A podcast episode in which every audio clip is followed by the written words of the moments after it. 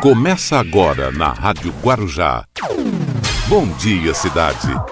Apresentação: Hermínio Matos e Marcelo Castilho.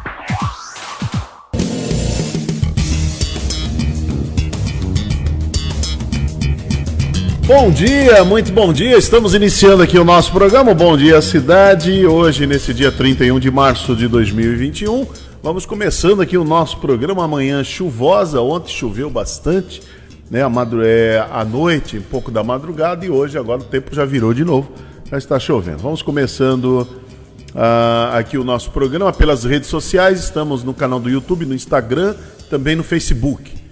Nos 1550 kHz da Rádio Guarujá, esse é o prefixo mais tradicional. São 75 anos que a Rádio Guarujá leva informação, entretenimento prestação de serviço. Agora em 2021.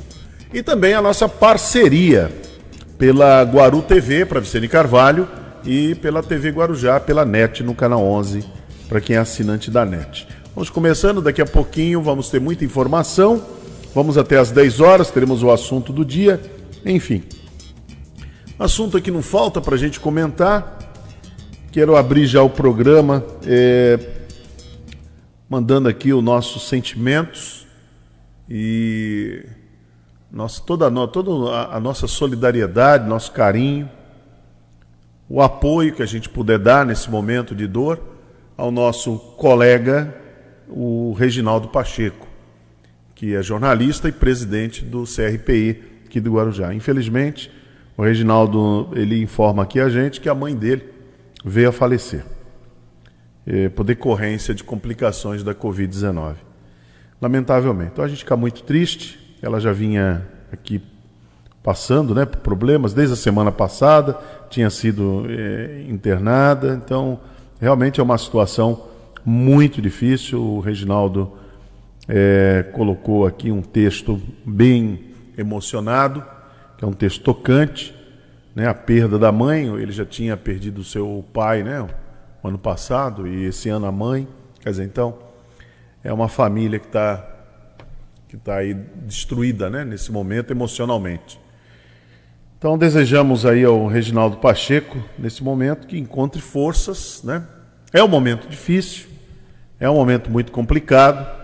Somente é aquela história, gente. Somente é quem perde, um ente querido, é que sabe a dor, né? É que sabe a dor. Não tem remédio. Não tem nenhum remédio. Que na hora ali você fala, ó, oh, toma esse analgésico aqui. Eu tomei esse remédio aqui durante muito tempo, mas essa dor não passa. Essa dor não passa. E agora, nesse momento em que a humanidade, que o planeta está vivendo com essa pandemia, e aqui no Brasil especialmente, a pandemia está totalmente descontrolada. Descontrolou. O vírus está fazendo a festa. E aí começam a, a surgir as confusões. As confusões. Estão confundindo os assuntos, os temas. O Brasil está perdendo foco. O tema é combater o coronavírus. E começam a incluir, a inserir aí temas complicados. Ontem morreram mais de, mais de 3.600 pessoas ontem. É como eu sempre comento aqui, não são 3.600. Se você fizer uma continha, uma continha básica, se você multiplicar por 4, por exemplo, então quase 15 mil pessoas, além dos 3.600, 15 mil pessoas estão Triste, só por baixo, só família direta. Fora os parentes, tios, primos, amigos, fora os outros que vão ficar tristes também. Então é muita gente enlutada nesse momento, assim como o nosso amigo Reginaldo Pacheco.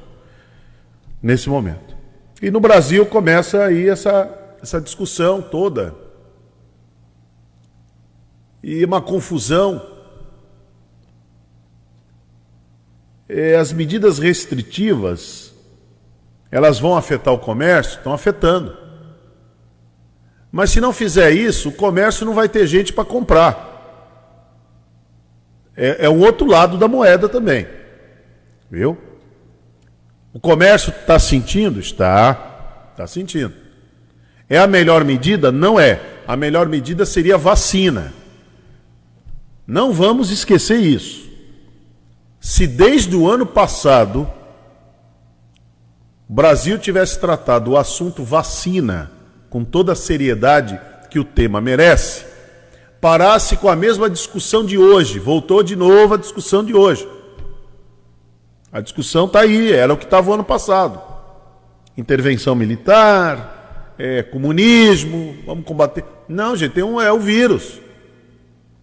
Se não tivesse o vírus, o coronavírus, por exemplo, teria essa discussão de intervenção militar? Não teria.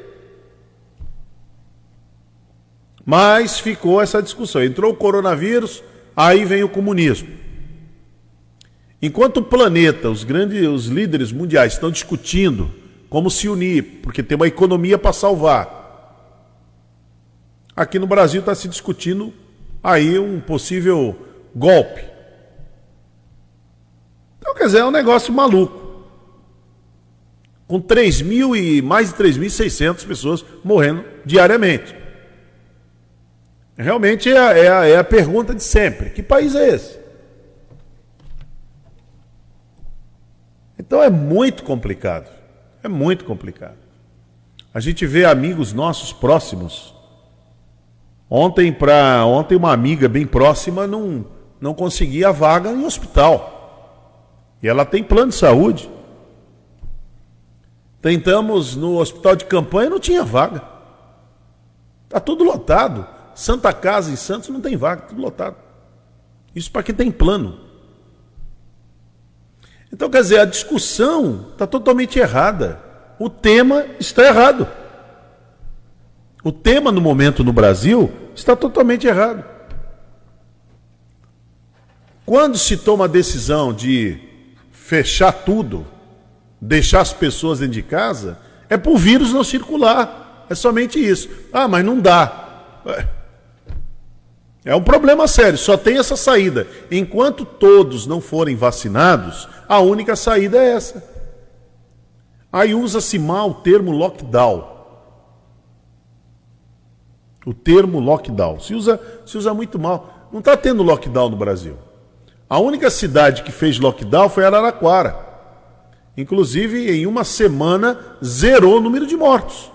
Araraquara estava morrendo gente assim, aos montes. Aí o prefeito tomou a decisão corajosa, está sendo ameaçado de morte, mas ele zerou o número de mortos na cidade. Ou não interessa isso? Ou, ou, ou, ou tanto faz, que se dane quem morreu? É isso?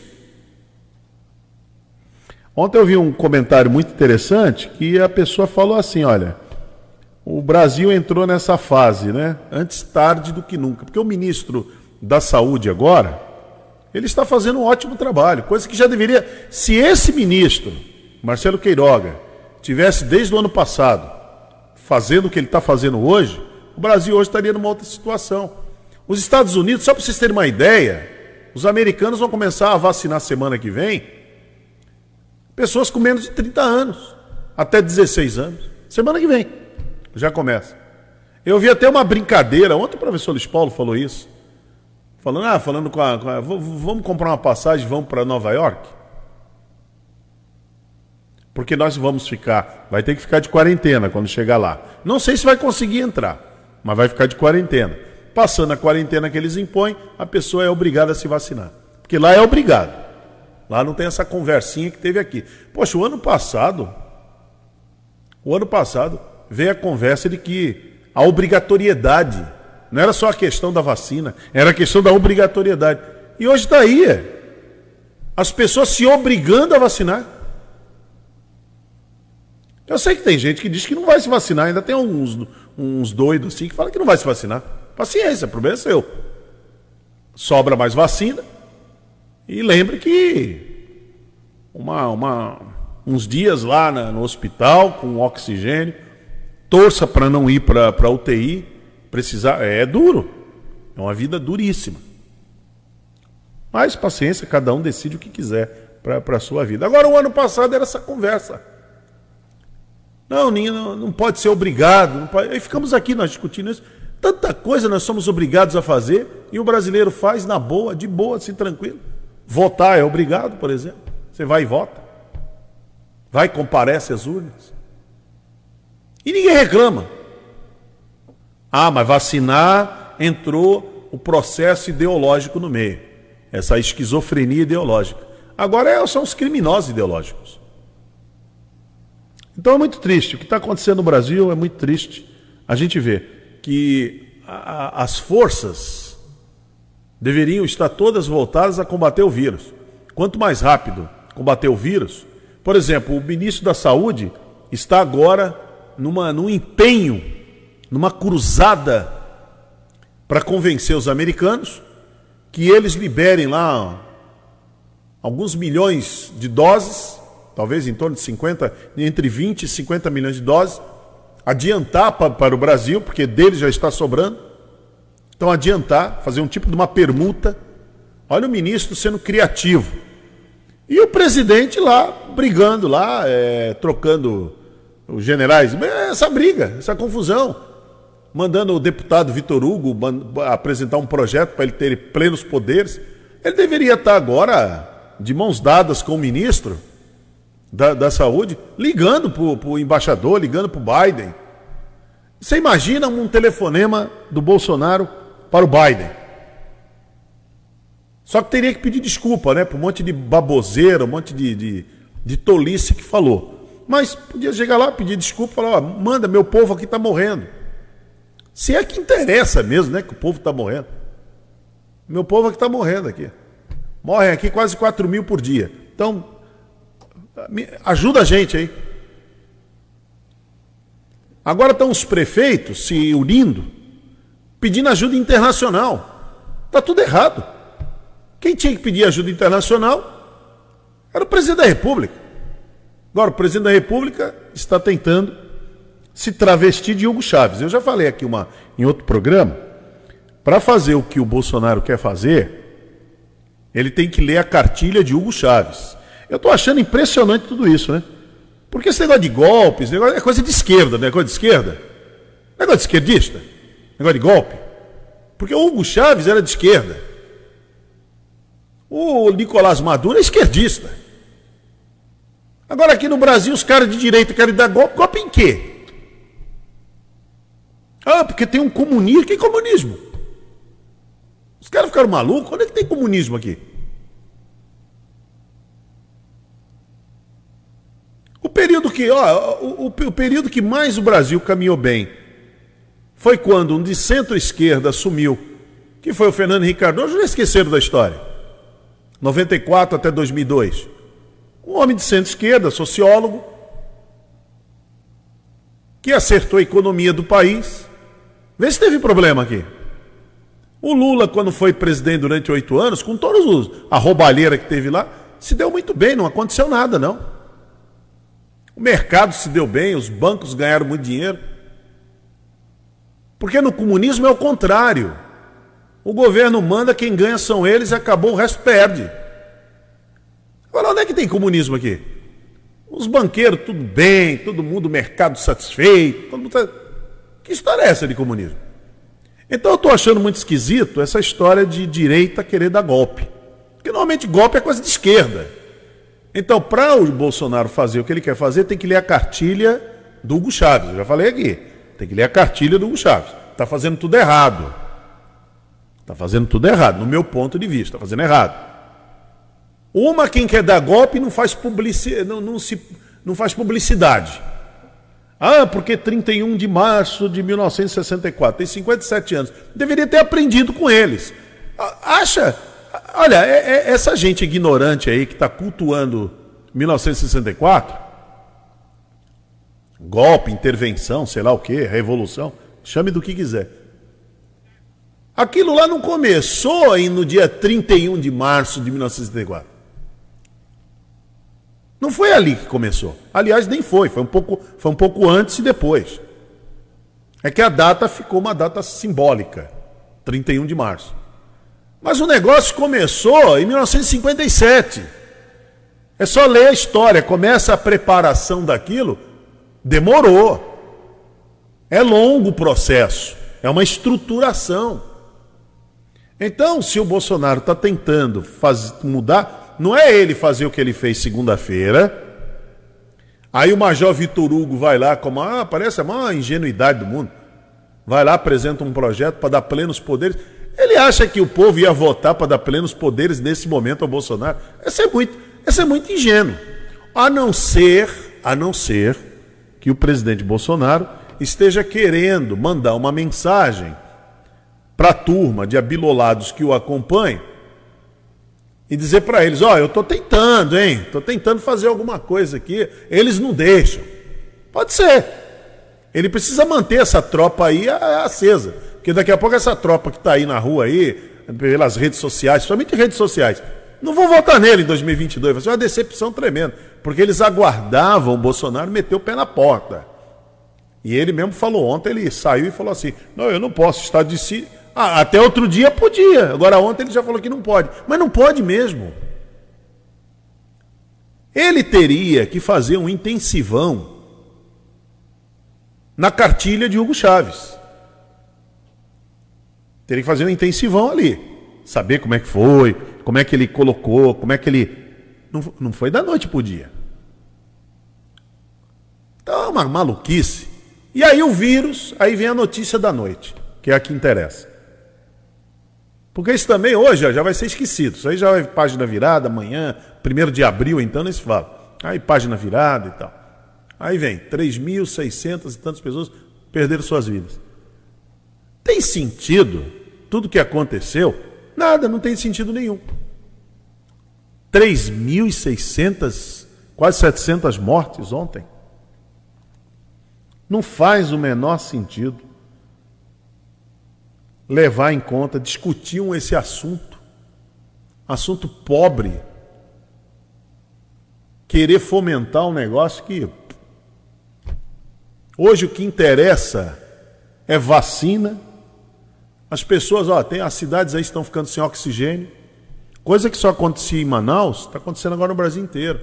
Não tem remédio para intubação, está faltando. As santas casas estão com problemas. O governo tinha que estar preocupado com isso. Estão preocupados, estão agora se envolvendo. É, é muito complicado. É como diz aqui o prefeito, a tua ignorância vai até quando alguém da tua família morre. Mas eu acho que não precisaria morrer ninguém para você poder entender bem. Né? Vou, vou, vou entender bem o que está acontecendo. É muito triste. Que nem hoje de manhã você abrir aqui, você vê que a mãe de um amigo morreu. Aí você tem uma, uma, uma pessoa muito próxima, está nesse momento lá com oxigênio, está com a oxigenação baixa. Quer dizer, é tudo muito complicado. E mais pessoas, e mais, e mais pessoas, e mais pessoas. A vacinação. Hoje o Butantan vai entregar, parece que 3 milhões de doses. Acho que é isso. Preciso ver aqui a informação. Acho que o Butantan entrega hoje. Já entregou 5 milhões semana passada, entrega 3 milhões. É isso que interessa, gente. Tem que entregar vacina para vacinar. Quanto mais rápido vacinar as pessoas, melhor. Para com essas conversas aí. Conversa de maluco. O único, parece que é o único país que está tá, tá nesse, nesse dilema todo. Ah, porque o comunismo, porque o... agora, agora botaram na cabeça o comunismo. O vírus está matando de maneira implacável. O ano passado já era ruim. Morrer ali 800 pessoas, mas parece que quando morria 800, ah, 800. Morre mesmo, né? Não vai ser marica, frouxo, chega de mimimi, essas conversas fiadas. E agora, morrendo 3,700, acabou morrer 4 mil. E se abrir tudo, do jeito que essa turma quer, e do jeito que o próprio presidente quer, quantas pessoas vocês acham que vai morrer por dia? Se abrir tudo, abre tudo, ó, porque não tem campanha. Você vê, o ministro da Saúde falou que tem que ter campanha para usar máscara, manter distanciamento, lavar as mãos e não se aglomerar. Cadê a campanha para educar o povo? Não tem, há um ano. Tem um ano disso que está acontecendo, essa desgraça toda. Não tem uma campanha de orientação. O presidente, pelo contrário, Está usando máscara agora, está sendo obrigado a usar máscara. Alguém obrigou, vamos ver até quando dura isso.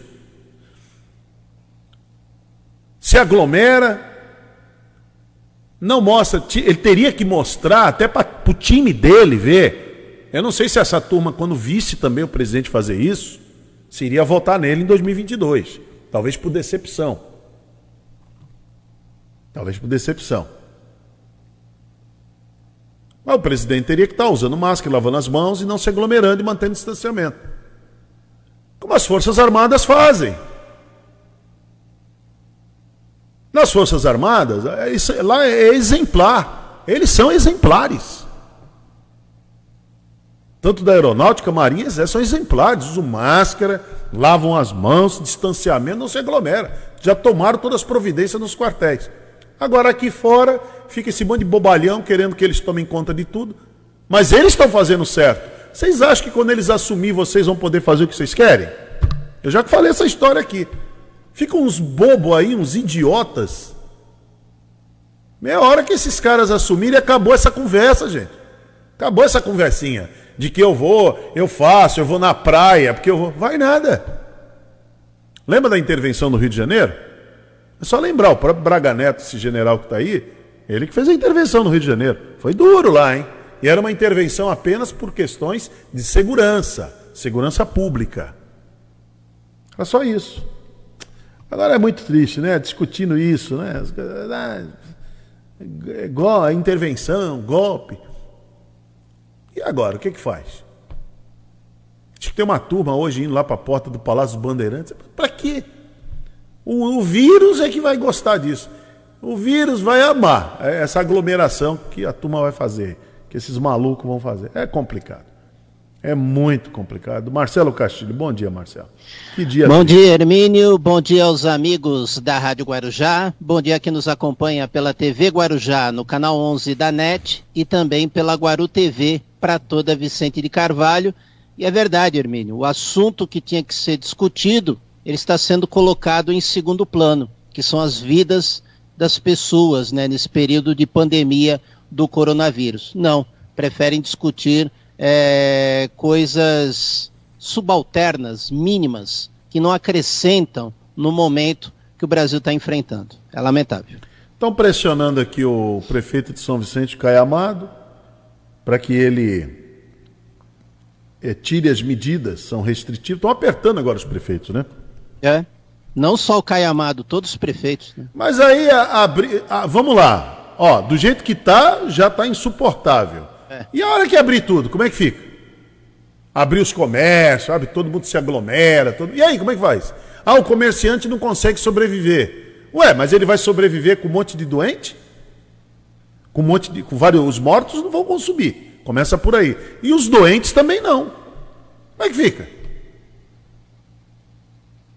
Às vezes eu, eu, eu não posso. É que é, nós aqui, como jornalistas, não podemos. É, porque eu converso com algumas pessoas que falam, sabe, sabe qual é a minha vontade? Eu conversei com uma pessoa ontem, a pessoa falou assim: sabe qual é a minha vontade? É que prefeitos e governadores atendessem o pedido dessa turma que se diz ser patriota, que eles são patriotas. Patriotas e eles são, a, a, e eles são assim, amam a família, amam a Deus, são patriotas, supra-sumo da razão. Libera tudo. Só que é o seguinte, quando tiverem os mortos, a pessoa comentou comigo, bota na porta da casa deles. Porque tá fácil de, de identificá-los, né? Tá fácil, muito fácil de identificar.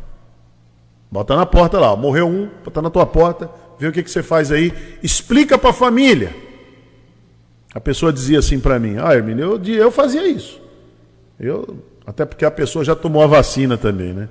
Tomou a vacina, então está até, tá até se sentindo mais corajosa para falar alguma coisa. Então, camarada, ah, morreu, eu vou pôr na sua porta aí. Eu acho, eu acho gozado isso, né? Mas tem gente que não tomou a vacina que, que, que faz esse discurso, né, que não cabe no momento no Brasil e se você fizer isso, é capaz dele falar: ah, tá bom, morreu, morreu. Então, mas vamos ver: morreu, morreu é um, né? É um. É, é capaz dele falar até para a família. Eu conheço casos. Não, mas é um, né? Ele fala de um. Quero ver quando colocar 10 cadáveres na porta da casa ah, dele. Sei o lá, que, que ele vai falar? Hoje, hoje você não pode prever a cabeça das pessoas. É, mas não fala não, Marcelo. Quando tiver 10 cadáveres na casa, Já tem um cemitério em São Paulo, tá, fechou. Não tem mais vaga para enterrar. Sim, claro. Então, é... a, as cidades estão enfrentando esse problema, que é a, a quantidade de mortos por dia. É um, é um problema muito sério, está sendo discutido nos municípios. Aí o prefeito Caio Amado de São Vicente informa que a decisão não pode ser individual do município, que é absolutamente solidário com os comerciantes, promovendo diálogo na busca de saídas paliativas que permitam amenizar o drama do segmento nesse momento. Eu, eu acho, olha, eu acho que os comerciantes têm que tomar muito cuidado. Eles têm, eles têm uma câmara, eles têm um local, um foro que pode, que eles poderiam conversar sobre o assunto sem trazer para dentro do assunto, sem pra, trazer para dentro do, do tema o viés político, ideológico apenas divisão comercial empresarial, para tentar achar uma saída. Agora, como é que você acha uma saída com o vírus que se a pessoa ficar contaminada, agora do jeito que está, ele está matando assim. Que nem no Brasil morreram 3 mil, quase 3.700 ontem. Como é que você vai? Como é que você encontra? Que saída tem? A única saída que tem agora é tarde. Aí uma pessoa comentou ontem assim: é, antes tarde do que nunca. Não. Para mais de 300 mil pessoas, não tem um nunca. Acabou nunca. Ontem, para esses 3.700 pessoas, não tem um nunca. Acabou. Não tem um nunca. Para a mãe do, do Reginaldo Pacheco, não tem um nunca. Não é isso? Foi tarde, não tem nunca. Para Edson Calegares, não tenho nunca. Wellington de Andrade, não tenho nunca. Acabou, não tem nunca. Para quem perdeu, não tem antes tarde do que nunca. Foi tarde. O Brasil podia estar, tá, tá aqui, discutir, queria que o ano passado ter, uma, ter seriedade a tratar o assunto. Ter se envolvido em vacinas Agora está aí, o Brasil não tem vacina, fica agora o ministro da Saúde tentando fazer permuta para trazer vacina. Hoje o Butantan está entregando 3 milhões. Só não, o tá Butantan. Tá tentando, viu, Hermine? Está tentando fazer permuta com o presidente sabotando as ações dele. É, vamos ver até quando ele vai aguentar isso também, né? É. é uma pena. É uma pena. Lamentável, lamentável. O presidente hoje está lá preocupado em como, em como mandar sozinho. Quero mandar é. sozinho. Ele quer tirar prefeitos e governadores do caminho. Como é que, ele quer é que... puxar o poder para eles. E, e, tem recurso, porque tem que ter dinheiro fazer isso aí, hein? Na verdade, Hermínio, é o seguinte: nós estamos falando muito do comerciante, e a gente sabe que o comerciante sofre quando fica com a porta fechada, a gente também lamenta isso, mas esse assunto ele deveria de ser discutido de outra forma. O poder público, principalmente o federal, é que deveria de começar a trabalhar com incentivos fiscais, com linhas de crédito, coisa que não funcionou até agora no Brasil, Hermínio. É. É triste, né? É, é muito é, triste. É, é triste. Olha, tá ali, ó, 3.668 mortes em 24 horas. Hermínio, se fosse uma vida, ela valeria. Quer dizer, já são 3.700 perdidas. É. Né? Só Uma dia. perdida já vale. Só num dia. Só num dia. Vamos ver hoje. Hoje, hoje a desgraça vem mais. É. Quer dizer, Vamos todo ver. dia a gente aguarda. Chegar ali no final da tarde, parece uma coisa assim, né? Você vai lá. Ô, Hermínio, o, o Brasil está parecendo o país dos coveiros. É, é deixa, deixa eu ver quanto foi hoje. Aí dá, dá até um alívio, né? Assim, ah, morreram 1.900. Como se fosse pouco, né? É. Sabe que eu me peguei nesse pensamento quando foi domingo? Ah, morreram 19... ah, 1.900. Parece que é pouco. 1.900 pessoas morrendo. Aí daqui a pouco vem no dia seguinte 2.600. Aí abre o dia. E não aumenta de um em um, não, viu, Hermínio? É. Aumenta de mil para cima. É, 3,668. Então, quer dizer, é um negócio, negócio complicado. complicado. Muito complicado. E, e a gente fica e aí os que nem aqui eu estou vendo Ilha Cumprida, por exemplo, está fechando a cidade para turistas Porque ainda tem turista que quer, quer vir, ainda tem turista. É verdade. Ainda tem tem gente que tem casa nessas cidades e diz, ó, eu pago imposto, eu, estou, eu vou para a cidade. Isso, mas o vírus não quer saber se é você está em dia com imposto ou não. Ele vai, ele vai pegar e ele vai fazer uma bagunça tremenda. Ele vai. Ah, mas como é que o comerciante vai, vai sobreviver? Precisa achar outra. É, como o Marcelo falou, a discussão tinha que ser outro, outro nível. Discussão, discussão. tem que ser lá em Brasília. Tinha que ser uma porque, discussão porque a União, econômica. Ela pega a maior parte do orçamento, fica lá em Brasília. Não fica no município, é, não ano, fica no estado. Marcelo, ano passado eu falava muito aqui, parece que também eu fiquei, eu não, eu não vi nem, nenhuma emissora comentar o assunto. Questão de linhas de crédito então, para, para as pequenas empresas. Exatamente para os médios empresários, linha de crédito. Cadê a linha de crédito? O micro. Cadê a linha de crédito? Onde você possa pegar um dinheiro, eu vou pegar esse, esse recurso para sobreviver durante um ano, enquanto a vacina não chega e tal, vou sobreviver e eu vou ter 30 anos para pagar. Exato. Cadê? Cadê isso? Hermínio, não, não tem. O, o, a União tem Caixa Econômica Federal, tem Banco do Brasil, tem BNDES. BNDES. Ué, Agora, cadê as linhas de crédito? Vai uma empresa aí no Banco do Brasil pegar para você ver uma linha de crédito. Você vai ver o que, o que é uma linha de crédito. Entendeu? Então, quer dizer, o um negócio. Aí vai, aí vai lá o deputado, maior cara lavada, plenos poderes. Mas para quê? Ele já tem poderes. Sem contar que o país já tem reservas cambiais também, para alguma emergência. Então, é tudo muito complicado. É muito complicado. Estou vendo aqui que Cubatão tem a segunda pior média de isolamento social da Baixada é. Santista. É compreensível, é compreensível. As pessoas não aguentam mais. As Sim. pessoas não aguentam mais ficar em casa. Não adianta a gente que ter tapar o sol com Ninguém a aguenta, né? Ninguém aguenta. Ninguém aguenta ficar de máscara, é. né? Sem, indefinidamente, né? Só que assim, é ó, é, a, o que, que o ministro da Saúde falou? Achei muito, muito interessante. Vou tentar até recuperar esse áudio dele, é muito interessante. Ele falou: use máscaras, se puder, use duas. Ele falou para usar duas. Reforce. Duas máscaras. E ele comparou o uso de máscara à vacina, à proteção. Se você usar máscara, é como, é como se estivesse sendo vacinado. Então você tem uma proteção. Agora, se a continuar a coisa do jeito que está, gente usando máscara no lugar errado, tal, aí, velho. Olha, vai, vai ser, vai ser. É lamentável, é muito triste. É, infelizmente, a gente começa o dia hoje muito triste mesmo. Muito triste.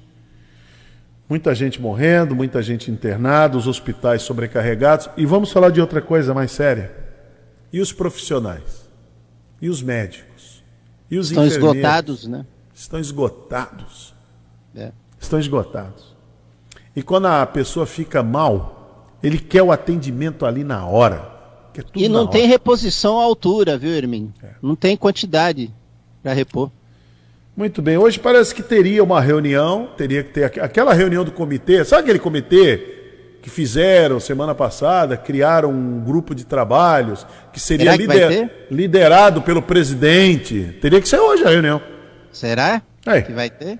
Depois de ontem? Para avaliar tudo que foi feito durante uma semana, aí avalia, vê as medidas que vão ser tomadas. O presidente é o presidente, ele que preside esse comitê. Vamos ver o que vai acontecer, né?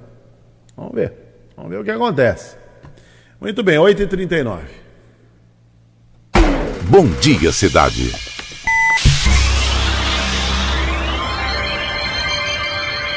Oferecimento: Móveis e Colchões Fenícia. CRM Centro de Referência Médica de Guarujá. Estamos apresentando Bom Dia Cidade. Muito bem, vamos até às 10 horas da manhã aqui no Bom Dia Cidade. Olha, é... a Baixada Santista registra 552 novos casos e 34 mortes por Covid-19 em 24 horas. Não é fácil não, hein? Tá brincadeira não. Né? Então você vê 34 mortes. Ontem também foi 34 mortes. Então é, muito, é, é muita gente morrendo, né? É muita gente. Lamentavelmente, né? Essa doença não está fácil, não. A cidade de São Vicente está abrindo mais 14 leitos para atender pacientes com Covid. É importante essa ação né, do prefeito lá de São Vicente, tem que abrir mais, mais leitos. Aqui no Guarujá, ontem eu conversei com o Marco Chacon, viu, Marcelo? Conversei com ele e ele falou que também o prefeito estava se empenhando ontem para abrir, além dos 50 leitos que tem ali no hospital de campanha, abrir mais 30. Sabe? Tem que fazer, porque os casos estão, avolumando. O, o, o setor privado não tem vaga. O setor privado não tem mais vaga. Santa Casa não tem, não tem. Acabou, mesmo quem tem plano de saúde. Então o setor privado não tem. Então, precisa fazer alguma coisa. Né? Precisa se fazer, tomar algum, alguma medida. Você sabe, antes de chamar o professor Luiz Paulo, tem uma. Essa notícia me chamou muita atenção. Esse criminoso chamado Roberto Jefferson, que é um criminoso, né? O Roberto Jefferson é um criminoso, já foi preso, corrupto. Ele anda assumido, ele mesmo. É, é, é, ele anda assumido que agora ele cometeu um, um ato que foi assim. terrível, né? É. Ele sugeriu, numa live que ele fez aí, numa, numa, numa vi, num vídeo que ele colocou nas redes sociais, que os milicianos atacassem a prefeita Margarida Salomão em Juiz de Fora por conta que ela tomou medidas restritivas na cidade. Olha, olha que situação, hein? Ele pediu que ele falou, acho que os milicianos deveriam, olha, é, é, esse o tipo de conselheiro que o presidente Jair Bolsonaro tem à disposição. Aí o que aconteceu? A polícia militar e a guarda civil da cidade deram uma resposta dura, à altura, né? À altura para esse criminoso aqui. Criminoso ideológico. Já pensou? Isso é, isso é sugestão que se dê. Entendeu? Isso é sugestão que se dê. Mas é um criminoso, né? Um, criminoso. Condenado, foi preso, foi um grande operador do mensalão lá em 2006. A filha dele também envolvida em corrupção. E assim vai. É triste tudo isso aí, né? Não é fácil. É, e, e, tem mais, né? Esse pessoal não tem freio, né? O é. governador João Dória se mudou para o Palácio dos Bandeirantes. Ele saiu da casa dele para ficar no Palácio dos Bandeirantes, porque ele está sendo ameaçado. É, fica ali a turma. É, é muito complicado tudo isso. Muito bem, mas vamos lá, faltando 15 minutos para as. Não, 15 não, agora 8h47. Esse aqui está dois minutos para trás. Então, 2 é 8h47. Chamar o professor Luiz Paulo, que vem trazendo Você Sabia. No Bom Dia Cidade, você sabia? Bom dia, Hermínio! Bom dia, Marcelo! Bom dia, cidade! Você sabia? peguei essa semana para falar de planejamento de cidade, que é algo muito importante. A gente sabe disso, a gente vê os resultados da falta de planejamento na vida, infelizmente, e na morte das pessoas. Mas nós tivemos algumas cidades uh, que até, no caso, uma serviu como capital de um estado, mas que tiveram o seu planejamento pensado para desenvolver uma área. Então elas não foram feitas necessariamente para serem capitais de estado. Né? Então nós temos cidades planejadas pelo Brasil inteiro, todas as regiões brasileiras, que foram pensadas para levar, para ser vetores de desenvolvimento eh, onde elas foram assentadas. A mais antiga dessas é a antiga Vila Real da Praia Grande, hein? Niterói. Niterói que em 1818 ela vai ser reformulada por ordem do príncipe regente Pedro eh, Dom João VI, melhor dizendo, e ela vai se tornar capital da província do Rio de Janeiro em 1834 e vai ser capital do Rio de Janeiro até 1974, quando há a fusão do estado da Guanabara com o estado do Rio de Janeiro. Tem um períodozinho republicano que Niterói deixou de ser capital, mas no final das contas ela é capital do restante do Rio de Janeiro. E é uma cidade com características, você olha de Caraí até Santa Cruz, você vai ver a situação uh, de planejamento urbano muito presente lá. Aí nós temos no século XX é, é, a marcha para o oeste, a necessidade de colonizar o restante do Brasil, né, sair do litoral, e a gente tem uma cidade que é um exemplo de desenvolvimento, norte do Paraná, a cidade de Londrina, que ela foi fundada em 1934. Então veja, Londrina não tem 100 anos ainda e essa potência é, é, de desenvolvimento urbano e humano. A gente vai ter um excelente exemplo também, é a cidade de Águas de São Pedro, tão pequenininha, né? O menor município brasileiro, só tem 3,5 km de, de tamanho, né? Mas é um exemplo, uma cidade que foi pensada, planejada para ser uma instância hidromineral, uma instância de águas. Ela foi pensada para isso. A gente tem Maringá, no, também no norte do Paraná. O norte do Paraná é muito pródigo nessas cidades é, é, planejadas que deram certo. É, Maringá é de 1947, é, eu não falei Águas de Lindóia, de, Águas de São Pedro, melhor dizendo, é de 1940. A gente vai ter Cianorte, o próprio nome da cidade já coloca que era a empresa de é, desenvolvimento do norte do Paraná, né, Cianorte, né, CIA de é, construção de companhia, né, que é de 1953. E aí para o norte e centro-oeste a gente tem alguns bons exemplos, inclusive um que é bem interessante. Paragominas, né, no estado do Pará, é um, um dos modelos que perdeu Brasília. Então Brasília podia ser do jeito que é Paragominas. Né? É uma cidade planejada em 1965. Nós temos Ariquemes, 1977, e nós temos Sinop, o próprio nome da cidade. Sinop é o nome de uma empresa, que era a empresa que era incorporadora do Noroeste do Paraná, mas ela é lá no Mato Grosso, que é de 1979. É a curiosidade que move o mundo. Muito bem, então tá aí a, está aí a curiosidade que o professor Luiz Paulo vem trazendo aqui pra gente. E não é, não é brincadeira, não falar aqui de Ilha Cumprida.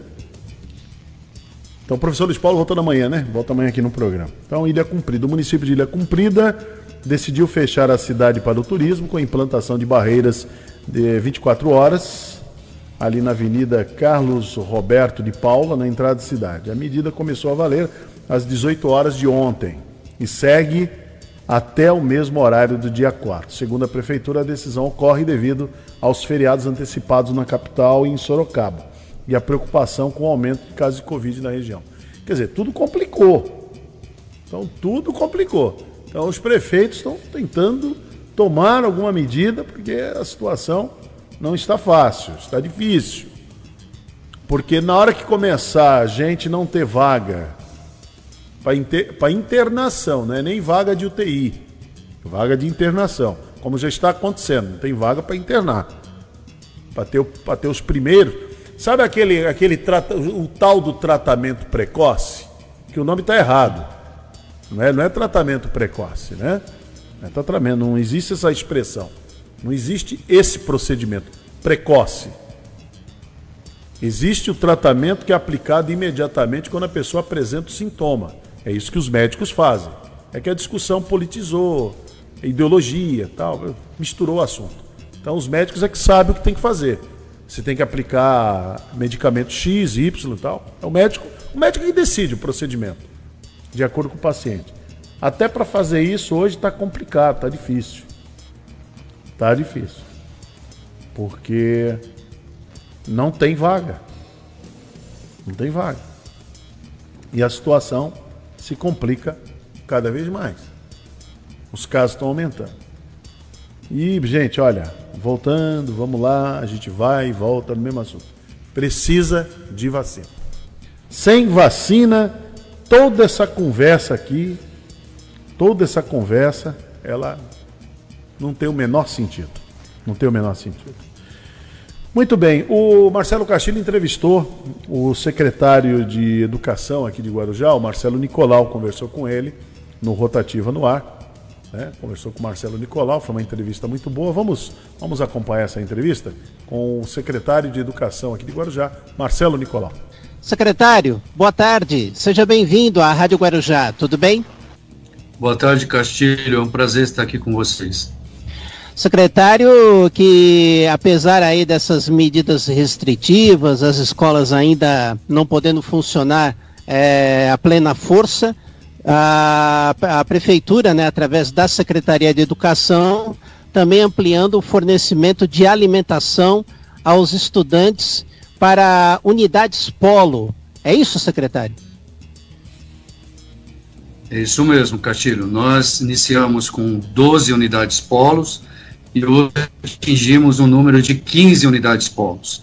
Nós já nesse tempo todo de pandemia já fornecemos 672 mil alimentações. O município visa, nesse período tão difícil que estamos vivendo, a garantir a alimentação do aluno e do familiar do aluno também. Perfeito, então, né? Inclusive, né, você falou 12, né? Foram incluídos mais escolas para poder aumentar a oferta né, da merenda escolar, é isso, secretário? É isso mesmo. Hoje nós inauguramos o de Valério e no Franklin também de Carvalho de ficar na enseada e o Franklin Carvalho. Assim, nós aumentamos muito a, a, a possibilidade do aluno e do familiar aluno conseguir levar exposição, porque algum aluno, porventura, não foi buscar, o familiar de qualquer aluno que esteja cadastrado poderá retirar essa alimentação também. Então, é uma lei que o nosso município agora acaba de. É uma lei novíssima, então não, não ficará mais nada à disposição na unidade escolar. Nós entregaremos ao familiar do aluno para garantir ainda mais a alimentação deste aluno. Perfeito. E, e há um horário né, de atendimento para entrega desses alimentos, não, secretária? É tanto no período da manhã como no período da tarde, é isso? Como funciona? Sim, o aluno poderá ir, ou o familiar, das 11 às 12, no período da manhã, e 14 às 15 no período da tarde. Sempre nesses polos para retirar esses alimentos. Perfeito, então. E sempre lembrando, né, secretário, a Rede Municipal de Ensino de Guarujá, ela possui cerca de 34 mil alunos matriculados e, e há um total de pouco mais de 670 mil é, alimentos à disposição. É isso, secretário? É, são 34 mil alunos matriculados na rede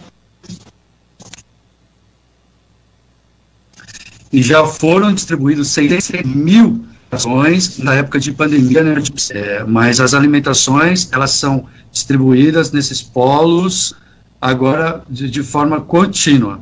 Eu queria até falar para você rapidinho quais são esses polos, por favor. Fique à vontade, secretário. E, é, rapidamente, é o Herbert Dow, é o vereador Ari da Silva Souza, o, a Escola Municipal de Oliveira, a Escola Municipal Guilherme Furani, a Escola Municipal Mário Cerqueira, a Escola Municipal Samuel Franco, a Escola Municipal Augusto Antunes Correia, a Escola Municipal Maria Regina do Santo, a Escola Municipal Lucimar Jesus Vicente, a Escola Municipal Paulo Freire, a NEIC Maria Tereza de Almeida Chagas, a Escola Municipal Maria de Lourdes de Oliveiras, a NEIM Celso Raimundo Jerônimo, e agora os dois novos polos, que é a Escola Municipal Franklin Delano e a Escola Municipal Dirce Valério.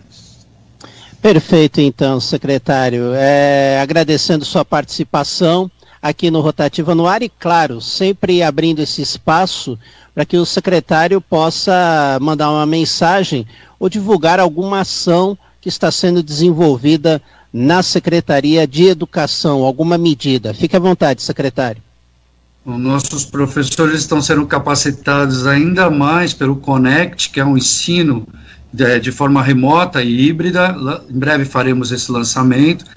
Dizer aos pais que eu desejo uma feliz Páscoa a todos os pais, a todos os alunos, que a Secretaria de Educação deseja uma feliz Páscoa, que esperamos que fiquem seguros em casa e que a partir do dia 5 o ensino remoto retornará ao município e que o pai fique atento às redes sociais, às comunicações oficiais da prefeitura para a retirada dos roteiros. Um abraço, Marcelo, cuide-se, fique em casa. Tudo bem, é isso aí. Pedido é esse mesmo, né? Se a pessoa puder, fique em casa e aqueles que precisarem sair com todo, toda a segurança, né? Máscara, distanciamento, usar o álcool em gel ou lavar bem as mãos e não se aglomerar é mais, é mais importante ainda. Bom, voltando um minuto para as nove da manhã, já voltamos aqui no Bom Dia Cidade. Bom Dia Cidade.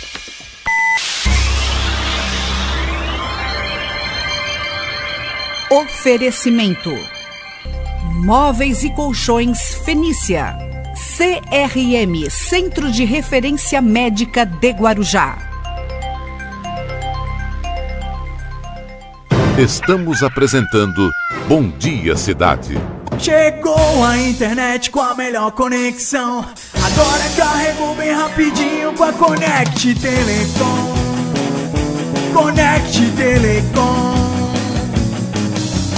Seja pro trabalho, no escritório ou pro lazer, é pra toda a família. 4062 9122 Connect Telecom. Internet 100%, fibra ótica. Connect Telecom. Connect Telecom, agora com até 200 megas de velocidade. Rádio Guarujá AM, a primeira em sucesso. 1550 Guarujá AM. De segunda a sexta-feira, das 12 às 13 horas, não perca a Rotativa no Ar, o mais tradicional e completo informativo da Baixada Santista. Produção da equipe de jornalismo da Rádio Guarujá AM. 1550. Guarujá. Identificação.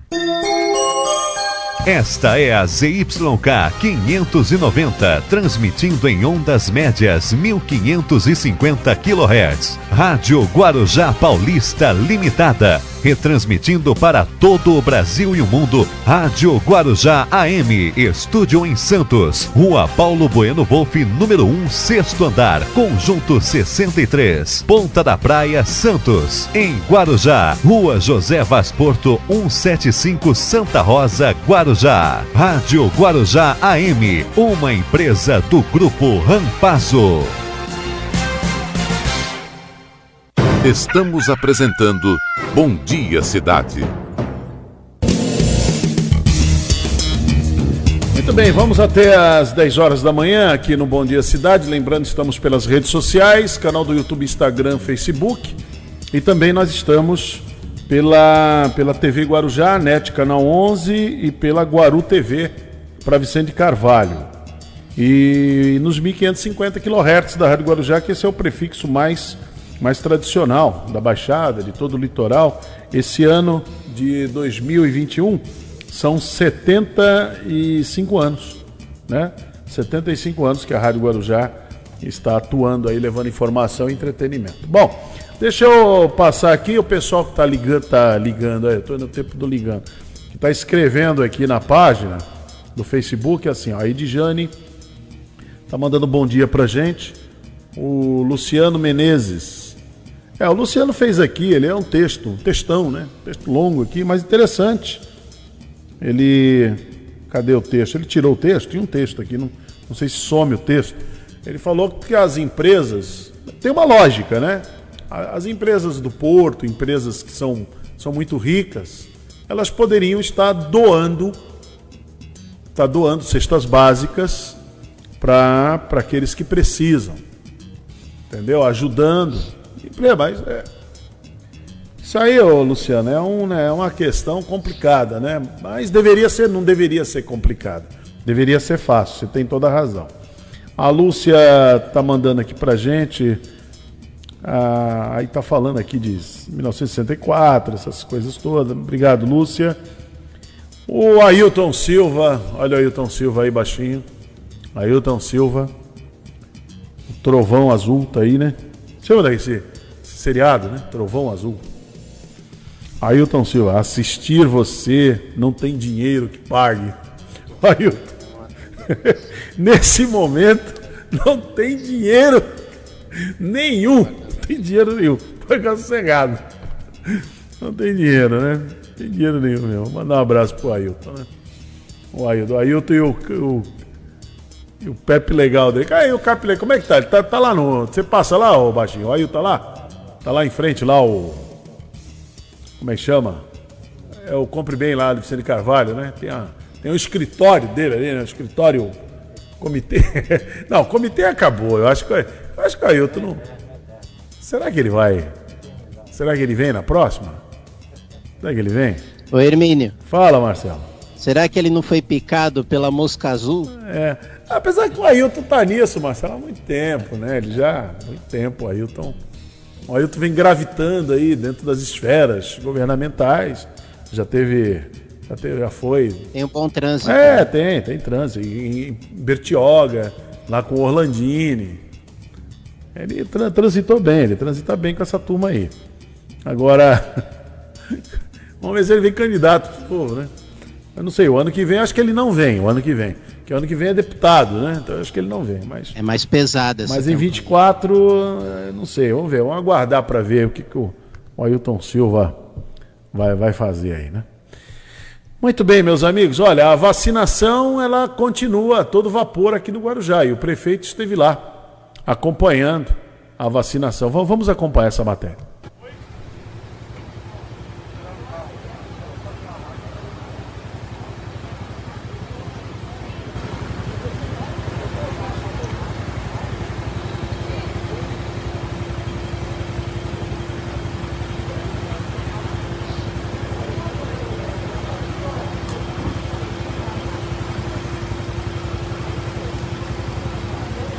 Olá pessoal, boa tarde a todos. Nós estamos aqui no estacionamento do ginásio Guaibê, onde nós iniciamos no dia de hoje a vacinação de pessoas com 68 anos para mais.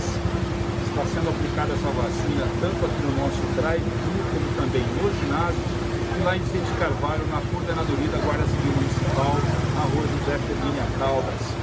Esse trabalho tem sido desenvolvido com bastante maestria pelo nosso pessoal da Diretoria de Vigilância em Saúde Sanitária, que quero saudar a todos, em nome do Marcos Carvão, Ana Terezinha, toda a nossa equipe da saúde que tem feito um brilhante trabalho, cumprindo assim o calendário nacional de vacinação.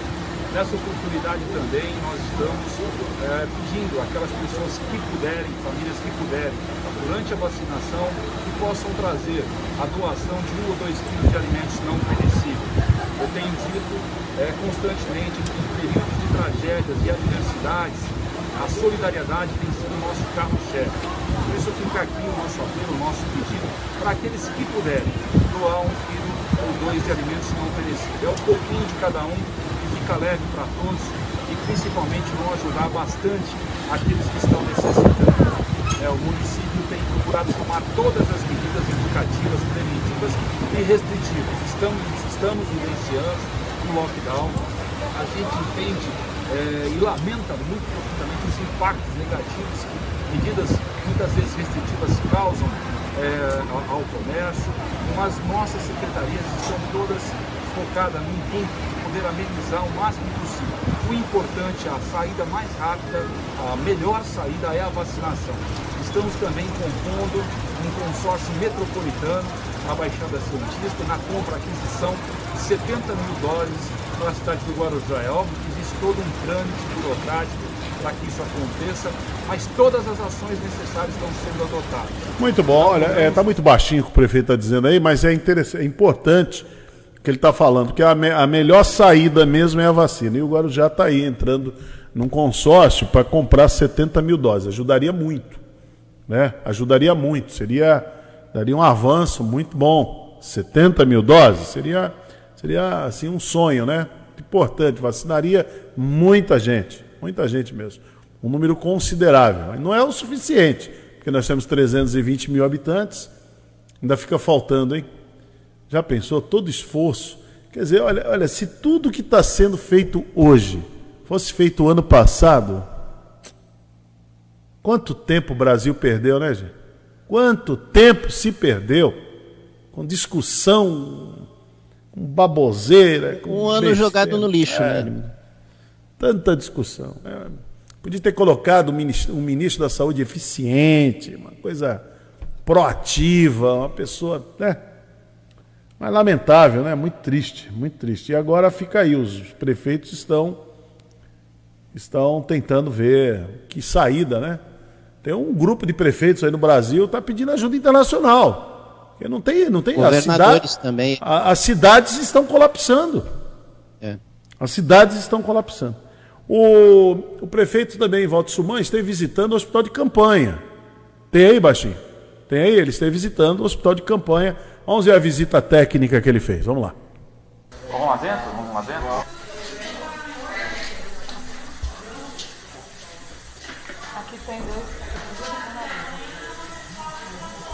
Pelo menos tem um lugar né, mais acolhedor aqui, lugar adaptado para um bom atendimento.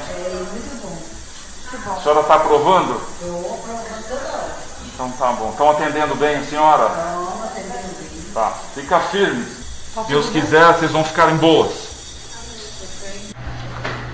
Olá pessoal, nós estamos aqui no CAPS AD, que é o Centro de Atenção Psicossocial, Álcool e Droga. Esse prédio está sendo totalmente adaptado para o nosso hospital de campanha, que vai contar com 50 leitos, dos quais 21 já estão em pleno funcionamento, atendendo pacientes de baixa e média complexidade.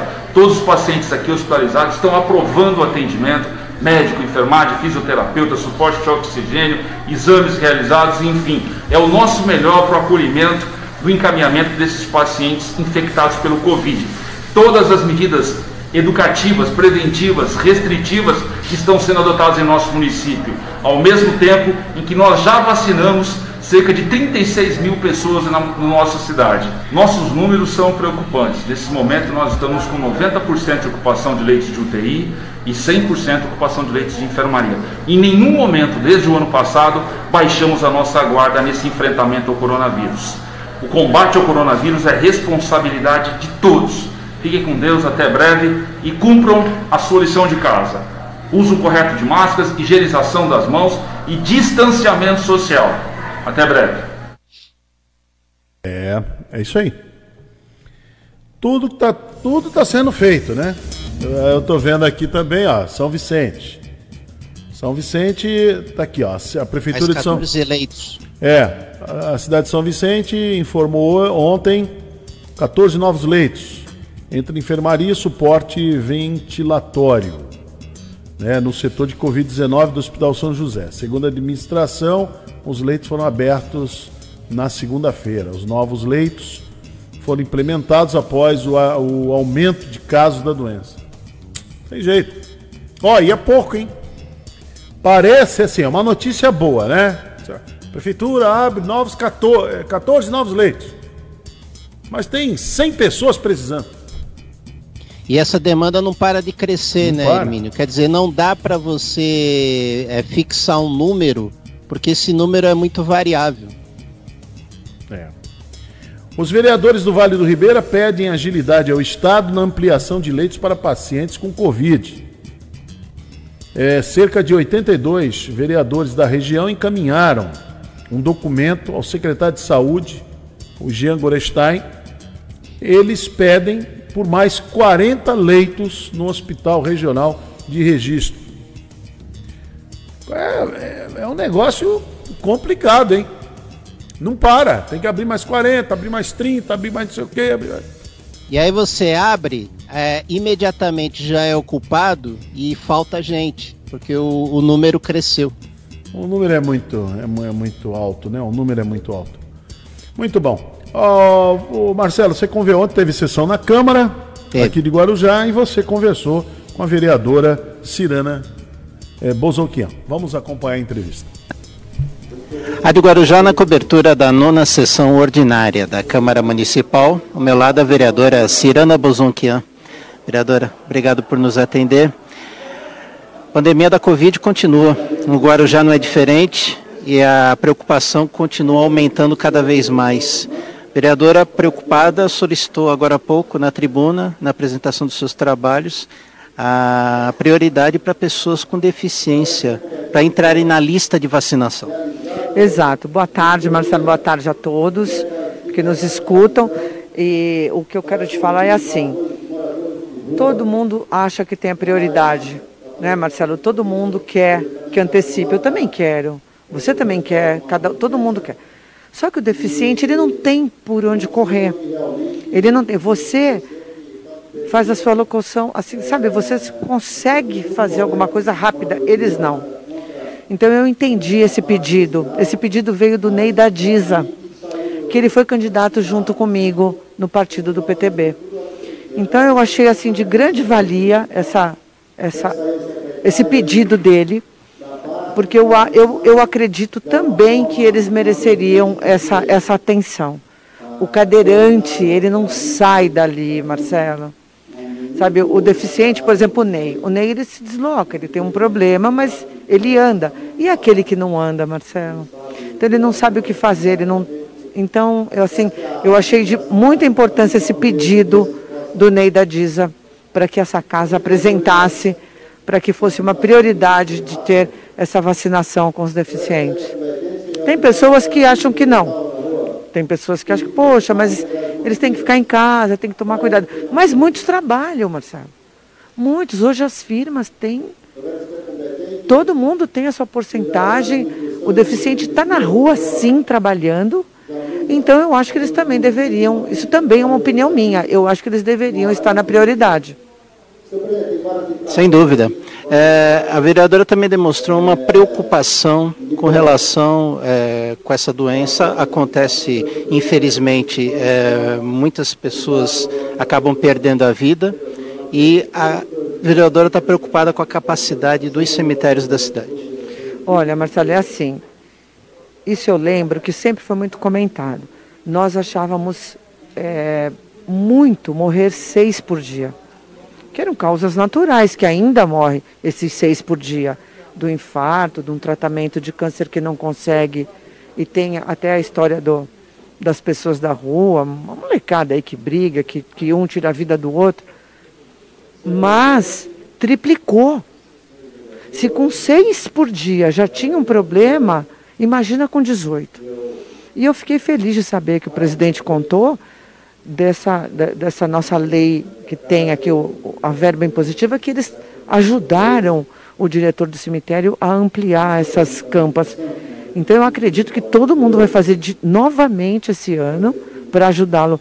Mas enquanto não entra essa, essa verba que nós temos aqui, essa impositiva, como é que faz? Vai ter que aguardar chegar essa verba? Então eu gostaria muito que fosse pensado com carinho, os órgãos competentes da prefeitura. Eu tenho certeza que o seu prefeito, que se ele pegar isso, ele vê, ele vai entender e vai fazer ser realizado na secretaria competente, porque é muito importante. E a, e a tristeza, Marcelo, da família que quer enterrar o seu ente querido e não tem um local.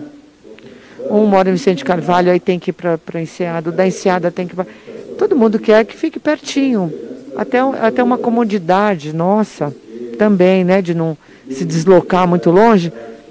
Mas é verdade, tem que ter, tem que ter o lugar, tem que ter o lugar. Você já chega ali tão destruído naquele momento para pedir essa vaga, e na hora que você chega, não tem, se torna pior. Eu estou te falando por experiência própria da minha família. Sabe assim, das pessoas chegarem naquele local e, e, e não ter o lugar. Tanto que na, na da minha família existem três pessoas que não são da minha família por não ter lugar. A gente fala, gente, não tem diferença na minha família, pode colocar lá. As, as pessoas falam, nossa, quem não é, não tem o mesmo sobrenome, não. É o amigo, é a avó do amigo, é o, é o marido da tia. Não tem para onde ir? Tem sim. Lá, se lá tem a vaga, você coloque lá porque é, nesse momento você não pode negar. Que nem a gente diz que um, você não nega um copo de água para ninguém, né? Então isso, sabe, Marcelo, é de uma dor tão grande esse momento, e aí você chegar lá não tem. Eu espero que essa indicação seja para ajudar bastante. E eu, eu, deixo os parabéns para os vereadores, porque estão todos muito preocupados com muita coisa que está acontecendo na nossa cidade, no nosso estado, no nosso país, e cada um tem a sua opinião e ninguém sabe do que pode fazer, do que não pode. Meu vereador acabou de apresentar. Trancar o comerciante e o jovem está na rua à noite, atrapalhando o pessoal que está dentro de casa. Então, a gente não tem a solução ainda, né? A solução é a vacina. A vacina não deixa morrer. Por isso, o pedido até para antecipar algumas pessoas. Por exemplo, eu pedi para antecipar a área portuária. O portuário, ele está ele, ele tá ali de frente com o navio. Ele entra, na, o cara, o, o, as pessoas estão chegando de fora. E você não sabe como é que está ali. Porque se um entrou ali dentro do navio infectado, você sabe que infecta mais da metade. Pelo menos um terço. Aí o nosso, o nosso munícipe entra naquele navio e ele não está vacinado. A vacinação é para não deixar você chegar num, num grau de UTI, né? Ele, ele ameniza a história do Covid. Protege, né? Protege. Isso não, não, não tem um final. Eu acredito que esse ano ainda, ainda tenha muitos casos, viu, Marcelo? Muitos casos. E as pessoas relaxaram, né? Vereadora, muito obrigado por atender a reportagem da Rádio Guarujá. É sempre um prazer, Marcelo. Tenha um bom trabalho, se cuide, cuide da sua família. Você que nos filma, cuide da sua família também, que você é novinho, fique em casa. Muito obrigado. Esta foi a vereadora Cirana Bozonquian, falando aqui no microfone da Rádio Guarujá. Muito bom, tá aí a vereadora é, Cirana Bozonquian, fala, tá sério, você vê? Você vê que a vereadora trata do assunto com uma seriedade assim que é não tá fácil não, hein? O negócio tá e a vereadora, como ela anda muito por aí, né, os vereadores, cada um na sua no seu reduto, sabe como é que tá a situação, né? Tem, tem oh. gente, viu, Hermínio, na é. cidade que é, manda mensagem para os 17 vereadores no mesmo WhatsApp deles. É. Todos eles. Marcelo, fazer uma pergunta. Fazer uma pergunta a você, vamos ver se você consegue. Ver se você consegue responder essa pergunta que eu vou fazer. Se Por favor, possível, se esforce para responder. Você poderia responder para nós, é. e para mim principalmente, é. quem é o novinho que está filmando? Quem é o novinho? Não é Marcos Filho, né? Não, não. Quem era o novinho? É. Quem é o novinho? Quem era o novinho? Tô perguntando. Ele, eu, eu, acho que ele tá aí do, na sala ao lado. Ah, o Alif? É, é o novinho? Ah, ah, só pra saber quem era o novinho. Mas não, não é possível. A vereadora. Ela falou, o novinho, eu falei, será que é o Marcos Filho, novinho? Só, só o que faltava para acabar com o nosso dia era o Marcos Filho chamado de novinho. Aí eu, aí eu ia embora, viu? Se você falasse que era o Marcos Filho, eu ia embora. Pô, tu ia me deixar sozinho? Ia deixar sozinho, ia embora. Falei, que não é possível. É o fim do mundo, é o fim do mundo. Eu fiquei assustado agora. Falei, a vereadora dizendo aí, ó, você que tá filmando, você novinho que tá filmando. Falei, falei, o Heitor não é porque o Heitor não foi. Ele é, tava aqui. Mas quem é o novinho?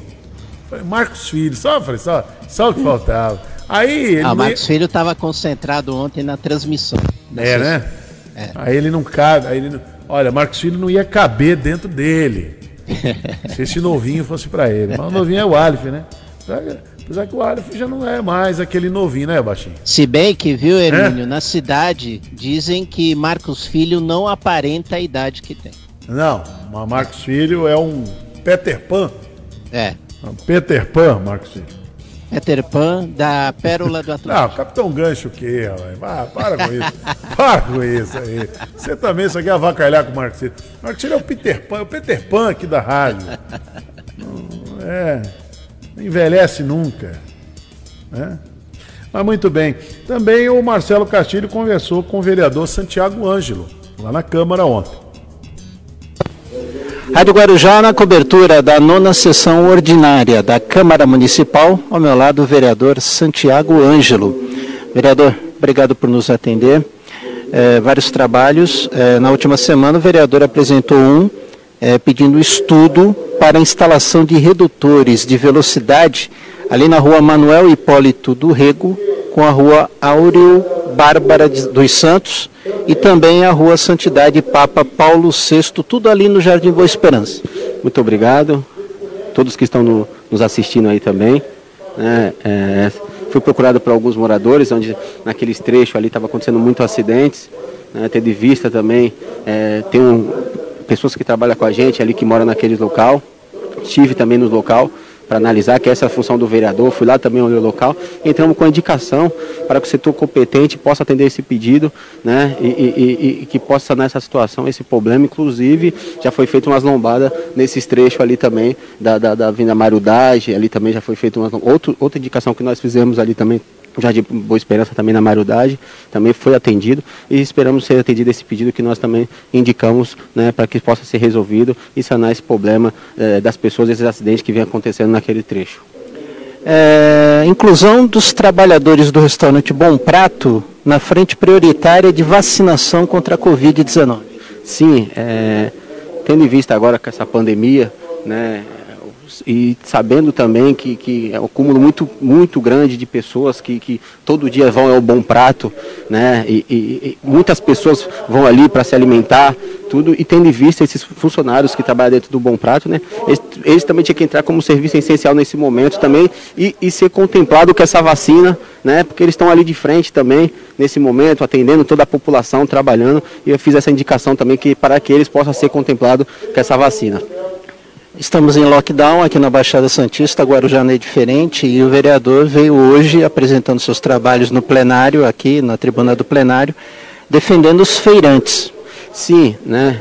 É, fiz uma indicação referente que a gente está em nove cidades né, no nosso município, é, entrando nesse período de lockdown, né? Como eu falei, nove cidades têm aproximadamente 2 milhões de habitantes, onde São Paulo, a cidade de São Paulo tem 14 milhões de habitantes, o estado de São Paulo tem 44 milhões um pouco mais de habitantes também. Não, não que eu tenha, tenha feito um estudo, mas quanto mais pessoas, mai- maior a contaminação, né? E em São Paulo tem, nós temos muitos relatos né, que, que as feiras continuam lá em São Paulo e aqui no nosso município, como na Baixada Santista, não, as feiras totalmente se parou. E você sabe, quando é, com essa situação, é, é, a economia geral do nosso país, é, a gente todo dia, nós, principalmente nós que estamos aqui no Legislativo, nossa cidade, representando o povo, o primeiro passo das pessoas é até a gente. A gente tem vários relatos dos trabalhadores nesse momento não trabalhando. Né? Então, fiz uma certa indicação que possa é, estudar nesse decreto, é, de, de- esse decreto que saiu, para que as feiras livres possam voltar a trabalhar, os feirantes possam voltar a trabalhar com a segurança, né? com, com máscara, é, todo o, o processo de segurança, para que não possa também haver maior contaminação, mas que eles possam trabalhar também, porque senão daqui a pouco, foi que nem eu falei, nós estamos nessa doença do Covid, e daqui a pouco a gente vai, vai- não que eu tô, que eu quero, né, não que eu estou profetizando, mas daqui a pouco outra doença também, porque quando o pai de família ele não consegue suprir a necessidade, um filho pede um leite ou pede um pão, o pai de família não tem como suprir naquele momento, ele olha para frente, né, olha para o lado não tem resultado, ele, ele automaticamente ele, ele perde a dignidade. E aí, muitas das vezes, eles vai o quê? Vem essa doença, a depressão. E a depressão acontece o quê? O suicídio. Então, não é só o índice, daqui a pouco vai aumentar ainda mais da pandemia, né, do, do Covid, pessoas morrendo, como suicídio também. Não que eu estou profetizando, como eu falei, mas é, a gente estamos vendo isso acontecer. Né? Porque para tudo isso mudar, o que, que a gente precisa? Conscientização das pessoas. É, eu tenho vários relatos e eu tenho, eu, eu tenho andado por aí, eu tenho visto, visto em vários lugares muitas pessoas, principalmente final de semana, fazendo festa, em aglomeração. Se as pessoas não tiverem conscientização, vão passar esse período agora 15 dias, vai vir mais 15 dias, daqui a pouco mais um mês, e não vai abaixar o índice, porque as pessoas têm que se conscientizar. E quem sofre com isso? Quem sofre com isso são os trabalhadores. Toda ação que seja negativa, quem sofre com isso são os trabalhadores, que estão tudo fechado, né, que não estão trabalhando, e passa dia, entra dia, né, vai, vai ainda mais se acarretando mais problema. Então, por isso, não só os feirantes, como o supermercado também, que está de segunda a sexta, né, e chega final de semana, na sexta-feira, uma aglomeração nos mercados, lotado na sexta-feira, dobrando as filas, dobrando as ruas, né? Então a, a- a gente tem que é, é, juntar o legislativo, o executivo, respeitamos o decreto. Sim, estou preocupado bastante, eu principalmente, onde trabalho muito na área da saúde. Estou no PAN da rodoviária.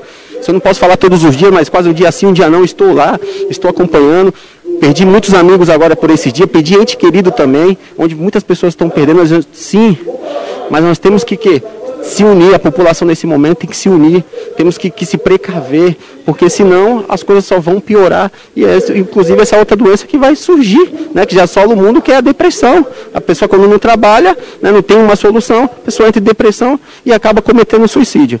Então, entre com essa indicação, em questão dos feirantes, né, que, que possa, nesse decreto, a gente possa rever, podemos estudar, né, para que eles possam voltar a trabalhar com segurança aqui no nosso município. Vereador, obrigado por atender a reportagem da Rádio Guarujá. Muito obrigado, eu que agradeço vocês de sempre estar presente aqui e dar essa oportunidade para a gente estar conversando com toda a população e com vocês. Muito obrigado. Este foi o vereador Santiago Ângelo, conversando conosco aqui no microfone da Rádio Guarujá. Muito bom, boa entrevista, Marcelo, que você fez aí com o vereador Santiago Ângelo, muito bom. Deixa eu mandar aqui um abraço, bom dia para o Batata, é o nosso xerifão aqui, está acompanhando aqui o nosso programa também. E, e daqui o Hermínio, a pouquinho. o Ailton Silva mandou uma mensagem aqui. Viu? Cadê o Ailton? Eu estou vendo aqui, ele, ele falou assim: assistir você Ah, tá. não tem dinheiro que pague. É, já falei para ele, não tem mesmo. Ailton, não tem, não tem dinheiro. nunca pinga, teve. né? Ó, nunca pinga. teve. E agora não tem mais, não tem mesmo. Bom, mas muito bom, vamos lá. É, eu estou entrando em contato aqui. Estou entrando em contato com Marcos, Marcos Chacon, que é o Marcos, Marco Antônio Chagas, da Chagas. Conceição. que é o diretor de Vigilância e Saúde. Tem vários ouvintes que estão ligando aqui na rádio, estão perguntando sobre também na TV, já entrando em contato até com a TV, sobre a questão que vai ter, usar a expressão paralisação da vacinação. Então vamos explicar já já. Então peço para que você que está nos acompanhando na Rádio Guarujá, nos 1550 kHz da Rádio Guarujá, pelas redes sociais, é, canal do YouTube, Instagram, Facebook e também pela Guaru TV e pela TV Guarujá, em dois minutos eu vou estar explicando para você o que está acontecendo. Dois minutinhos só. Então o que, que vai acontecer, melhor dizendo. Tá? Em dois minutos. Já já. Bom dia, cidade.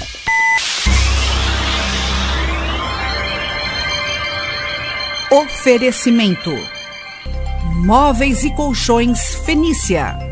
CRM Centro de Referência Médica de Guarujá. Estamos apresentando Bom Dia Cidade. Muito bem, até às 10 horas vamos aqui com Bom Dia Cidade. Bom, ô Marcelo, vou só avisar aqui o pessoal, porque tem muita gente perguntando sobre ah, uma certa paralisação na vacinação. Então, perguntando aqui para o Marco Antônio Chagas, que é diretor de Vigilância e Saúde, que está ali junto com a equipe da Ana Terezinha, com a Secretaria de Saúde aqui do Guarujá, então eu procurei saber qual é a informação oficial. O ideal é isso. Então, liguei aqui. O Chacon está mandando aqui uma informação oficial. Então, primeiro, o município não recebe vacinas desde 23 de março, quando eles receberam 7.700 doses para aplicação em idosos com 69 anos. Já estão vacinando 68. Então recebeu 7.700 para 69 e já baixou para 68. Foi realizado o dia D, dia de vacinação, no, no dia 20, né, sábado, dia 20, e ali foi imuni- foram imunizadas 2.532 pessoas naquela ocasião. As doses em estoque ainda não permite antecipar a vacinação para pessoas com 67 anos ou mais e as demais faixa etária. As demais faixa etária. Você tem a- o contato do Chacon? Você tem aí o telefone dele? Você tem o telefone dele? Já vou passar aí para você. Se o Marcelo puder encaminhar aqui para o baixinho, enquanto eu leio aqui a nota, vamos manter contato com, com o Marco Chacon para que a gente possa até conversar com ele sobre isso. Mas a explicação ela é muito, muito óbvia. Ela é, ela é muito interessante. Então deixa eu mandar aqui. Já consegue mandar aí, Marcelo? Porque eu não consigo, senão eu fecho a informação aqui. Então é interessante, né? Saber que a cidade tem 7.700 doses, né? Foram aplicadas naqueles com 69 anos. Né? E já estão vacinando de 68. O dia D foi um dia que a gente acompanhou aqui. O Marco Cílio teve lá, acompanhou, acompanhou o dia inteiro, né? Ele e o Heitor estiver lá no, no Guaibê. E a prefeitura tomou a decisão aqui no Guarujá em mudar. O, a- o local de vacinação era ali na rua Roxinol, aqui no Jardim dos Pássaros. Aí muda lá para o Guaibê. Fica mais fácil, ficou melhor né, para as pessoas. Não é isso? Então, agora tem toda uma logística. Eu vou ver se o Marco Chacon ele, ele fala aqui com a gente, até para explicar essa, essa logística, que é muito interessante. Né? Ela é muito interessante. Então, segundo a explicação aqui da Secretaria de Saúde, aqui do município do Guarujá, as doses em estoque ainda não permitem antecipar a vacinação para pessoas com 67 anos ou mais. E nem diminuir a faixa etária, que seria interessante. O que, que a gente está aguardando agora? É baixar a faixa etária. A gente precisa baixar a, a- a faixa etária, né? E isso é um, isso é algo que, que, que precisa, que precisa acontecer o mais rápido possível, porque enquanto tiver muita gente aí contaminada, complica a situação. Então precisa baixar. Eu comentei, nós, nós comentamos aqui, Marcelo, no início do programa, que lá nos Estados Unidos estão baixando a faixa etária. É, semana que entra agora começa com 30 anos e vai baixando até 16. Olha que, que avanço, que conquista os americanos tiveram. Então aqui no Brasil também teria que ser da mesma maneira. E nós estamos ali emperrados ali, alguns municípios, como aqui, está emperrado em 68 anos. Lá, lá todo mundo trabalha em conjunto, né, É. Hermínio? Aqui tá todo mundo fragmentado. É, aí é, aí é muito com- complicado, né? É muito complicado. Então pre- precisaria parar essa, essa discussão. essa- é, como eu sempre comento aqui, a discussão ideológica, isso tudo prejudicou o Brasil. O que nós temos que ter é vacina. É vacina. Tenta ligar novamente para o Chacon aí, baixinho, por favor. É, o que precisa ter é vacina. É, não adianta ficar com discussão paralela, que isso e aquilo tal. Precisa ter vacina, porque senão. Aí vai ter um feriado agora, né? Vai ter, vai ter um, um feriado. Aí o que acontece? Qual é a explicação? Vou dar a explicação, o Chacon está meio complicado a gente falar com ele. Então as doses ainda não, não permite ainda a prefeitura antecipar a vacinação para pessoas com 67 anos ou mais.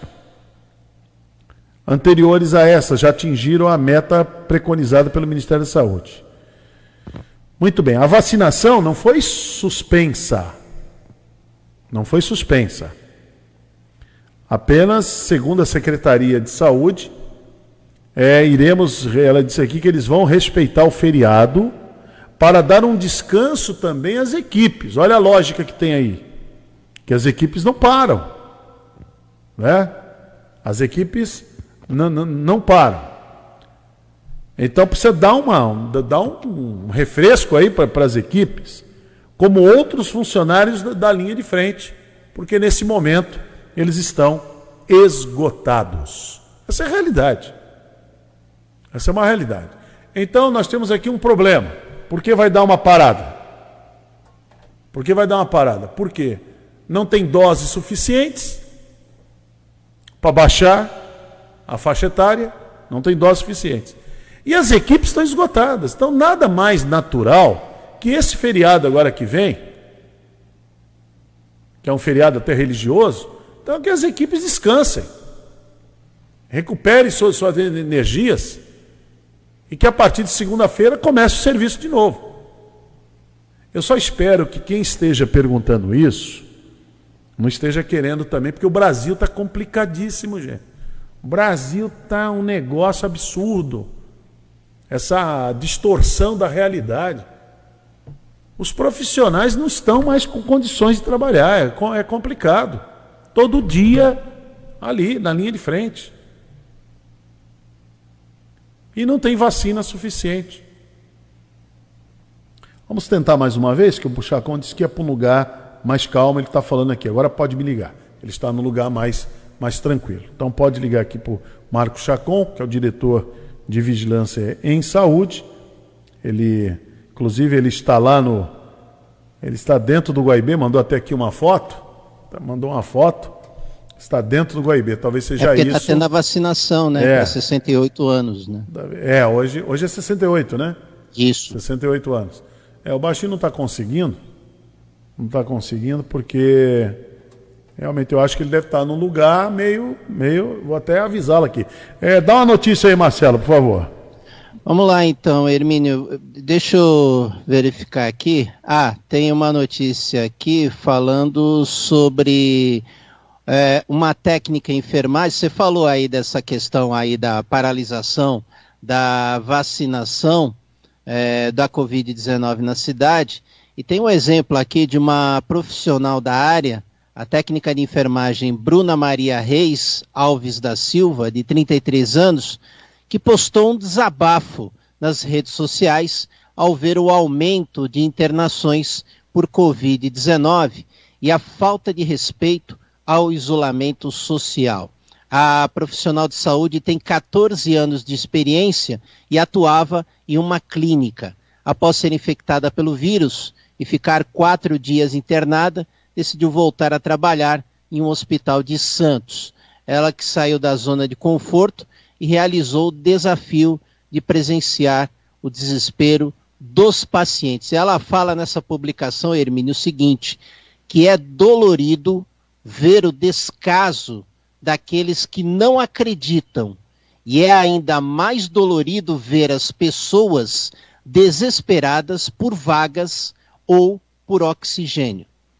Não brinquem com esse inimigo invisível. Ele é cruel e sabe como devastar mil vidas. Esse foi o post que foi colocado nas redes sociais da técnica de enfermagem Santos Bruna Maria Reis Alves da Silva, de 33 anos, Hermínio.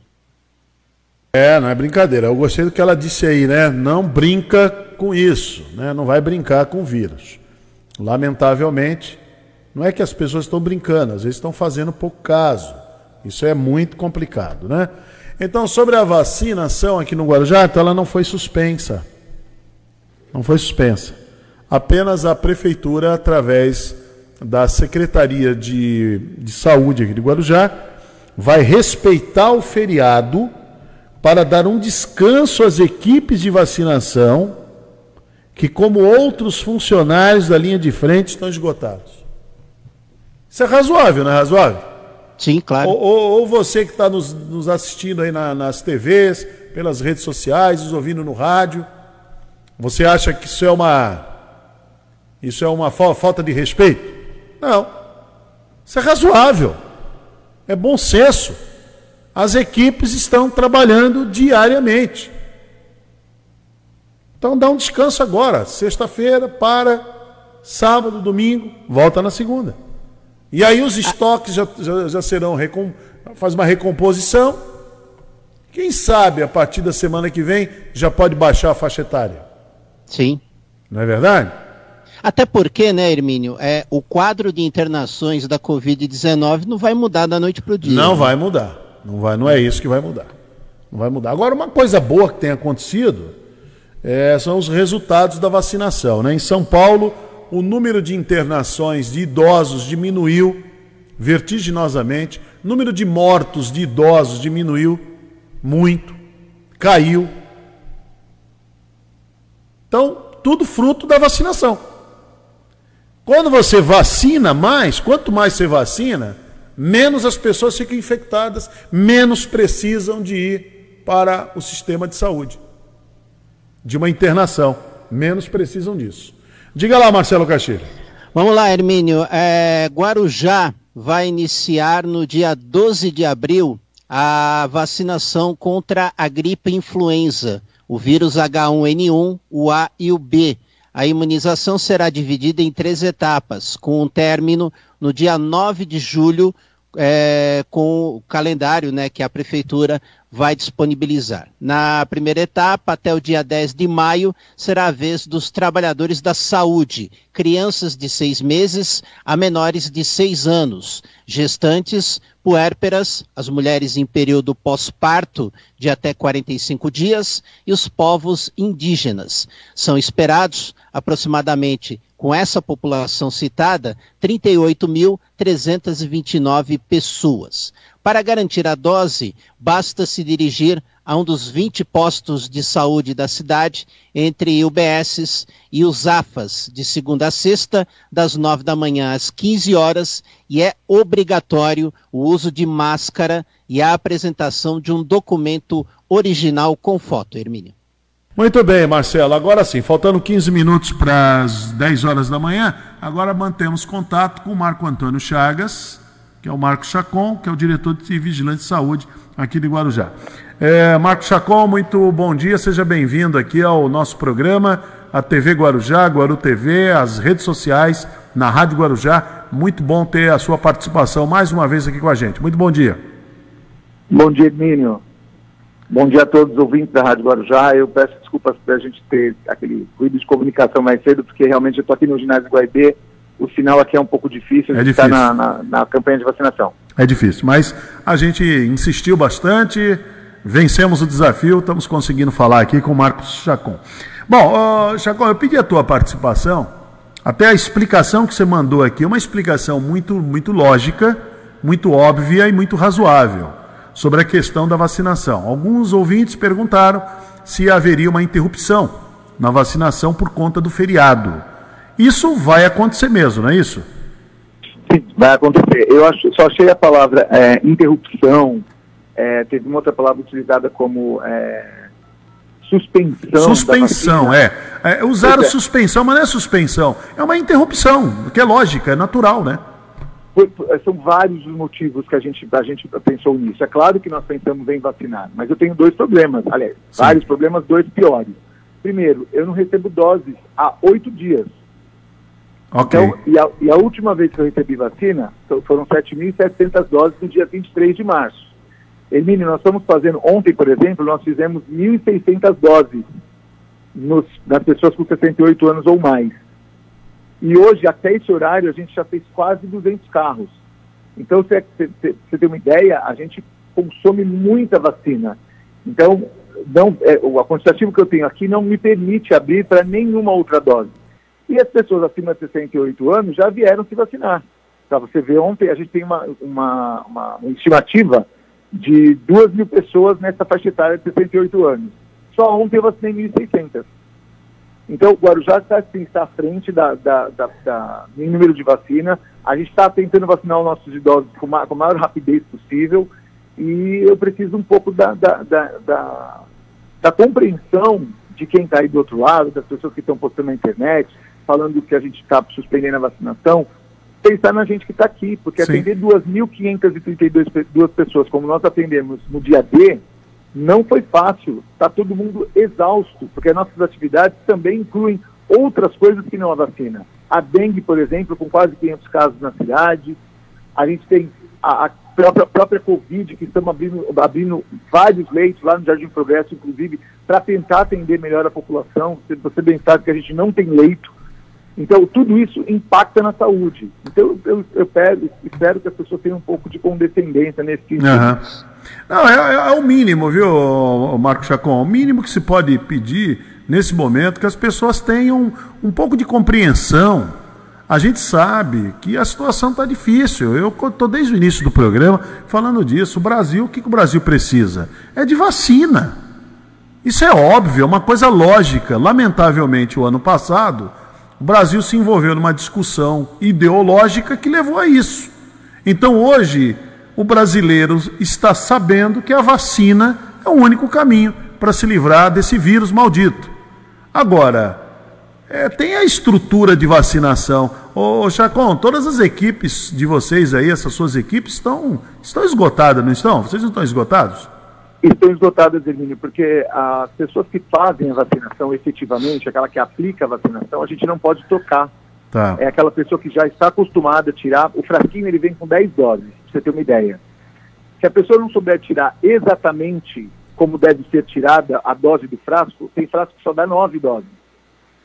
Então, eu não posso trocar a pessoa. As pessoas que aspiram à vacinação, elas precisam saber aspirar para dar as 10 doses, com ml cada. Eu posso até trocar o pessoal aqui da frente faz a escrituração. Eu posso até pedir mais ajuda do pessoal da atenção básica para ajudar a gente a fazer o preenchimento da escrituração. Mas a parte técnica tem- são sempre os mesmos. coordenados por mim e pela Ana Terezinha, que também estamos sem folga.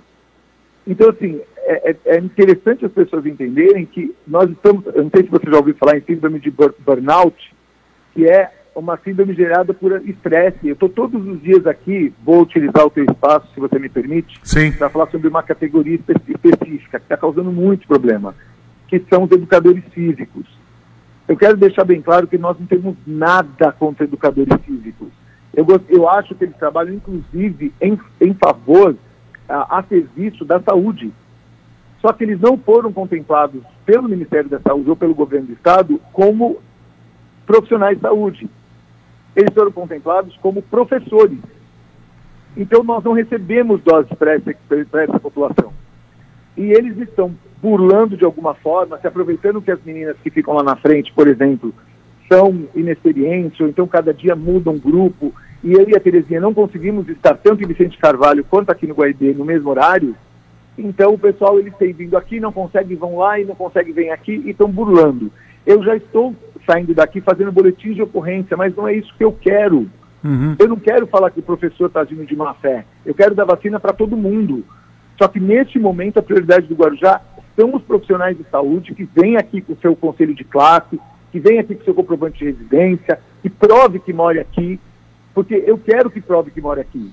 Ah, mas tem o turista que mora. Fazer o quê? Ele apresenta IPTU, ele tem documento que prova que ele mora. O profissional de educação física é importante? É, mas as academias estão fechadas, eles têm que ficar em casa, nós estamos em lockdown. Dia 12 de abril abre para professor. Vamos ver quando o Estado vai colocar professor de educação física. Na cidade são mil, a 991 para ser mais exato. Eu não tenho doses para poder aplicar nesse, nesse pessoal agora. E é um estresse que gera todo dia com o professor de educação física. Porque um consegue e o outro não. Mas o que conseguiu, ele conseguiu burlando uma lei, Uhum. burlando uma, uma, uma, uma diretriz. Então, o pessoal um desabafo para entender que a gente está numa situação muito difícil. É, você eu, fez muito priorizo 100% idoso é a população que eu tenho corrido para chegar logo aos 60 anos e, e- e terminar de vacinar essas pessoas. Porque, Emílio, vamos lá, foram os que mais morreram no mundo. Foram os idosos e, em seguida, os profissionais de saúde. Foram quem mais morreram. Sim. Não, não sou eu que estou falando, não estou inventando esse dado. É só procurar na internet. Quem mais, vai no, no- no- naquela, naquele buscador, que é o mais conhecido do mundo, e coloca lá, quem mais morreu na pandemia Covid? Vai estar lá, ele é linkado isso, em qualquer site, inclusive o MS. Então, é isso que nós estamos seguindo, essa é a nossa filosofia no Guarujá. Muito bom. Chacon, olha, eu só tenho a dizer o seguinte: é, é gratidão, gratidão, porque por tudo que vocês, que são profissionais aí da saúde, estão na linha de frente encarando essa situação, que não é fácil, tendo que lidar com pessoas que falta nessas pessoas o bom senso, falta nessas pessoas a empatia. O Brasil mergulhou, lamentavelmente. Eu falo do Brasil, não sei o que aconteceu em outros países, falo daqui. Mergulhamos nessa questão da falta de empatia, falta de solidariedade, de respeito, de amor ao próximo. Está faltando tudo nesse momento. né? Então, eu só tenho para dizer para você que transmita isso aos seus colegas, Ana Terezinha, todos os outros. É a nossa gratidão por vocês estarem tendo tanto carinho, tanto cuidado pelos idosos, é, tendo paciência, porque muita gente tem que ter paciência. E vocês têm família, vocês têm a vida de vocês, e vocês são abnegados, vocês abriram mão da, da, da vida, da, do direito de vocês, para vocês estarem a serviço da saúde pública. Então a gente só tem que agradecer nesse momento. E aproveitem bastante, descansem agora nesse feriado, para que a bateria, as baterias sejam recarregadas e que na próxima semana voltemos à carga total de vacinação. É, eu queria falar para todos que é, eu não, eu não comemoro Páscoa. Sim. E, e principalmente esse ano que nós não temos, eu e meu irmão, né, somos só nós dois, não temos mãe nem pai. Então a gente quer realmente esse momento para descansar. Sim. Então eu, eu peço para todo mundo que está em casa que, por favor, eu sei que por mais que a Páscoa seja um- um- uma data festiva, de comemoração, de reunião, de comunhão, que as pessoas este ano não façam isso nesse momento. As, pessoas, os, os nossas UTIs estão cheias, cheias. Ah, basta uma vez, basta uma vez de você estar com a pessoa que está contaminada para você contaminar o seu pai, a sua mãe, o seu avô. Não faça isso. Fique na sua casa. Se você precisar sair na rua, use a máscara, mas sempre, não é de vez em quando, não retire a máscara porque está falta de ar. Porque está falta de ar porque não está acostumado a usar máscara. Use a máscara, use o álcool em gel, lave sempre as mãos. As medidas de higiene, elas são há séculos o melhor tipo de combate a qualquer microorganismo, seja ele vírus ou bactéria. Esse é o meu pedido para nessa pasta, que a comunhão seja feita entre as famílias, dentro das suas casas, com as pessoas que moram naquela residência. Esse é o meu pedido. Tá ótimo. Marco Antônio Chagas, que é o, o diretor de Vigilância e Saúde. É, Marquinho, muito obrigado por ter nos atendido, ter conversado aqui com os ouvintes, ter feito o seu apelo, seu desabafo e nós somos solidários a vocês. Muito obrigado. É sempre um prazer. Eu coloco, me coloco à disposição, junto com a Ana Terezinha, sobre vacina. Tem o secretário de saúde, o doutor Vitor Hugo, Denis e a Maria José, que também estão nessa lida com a gente.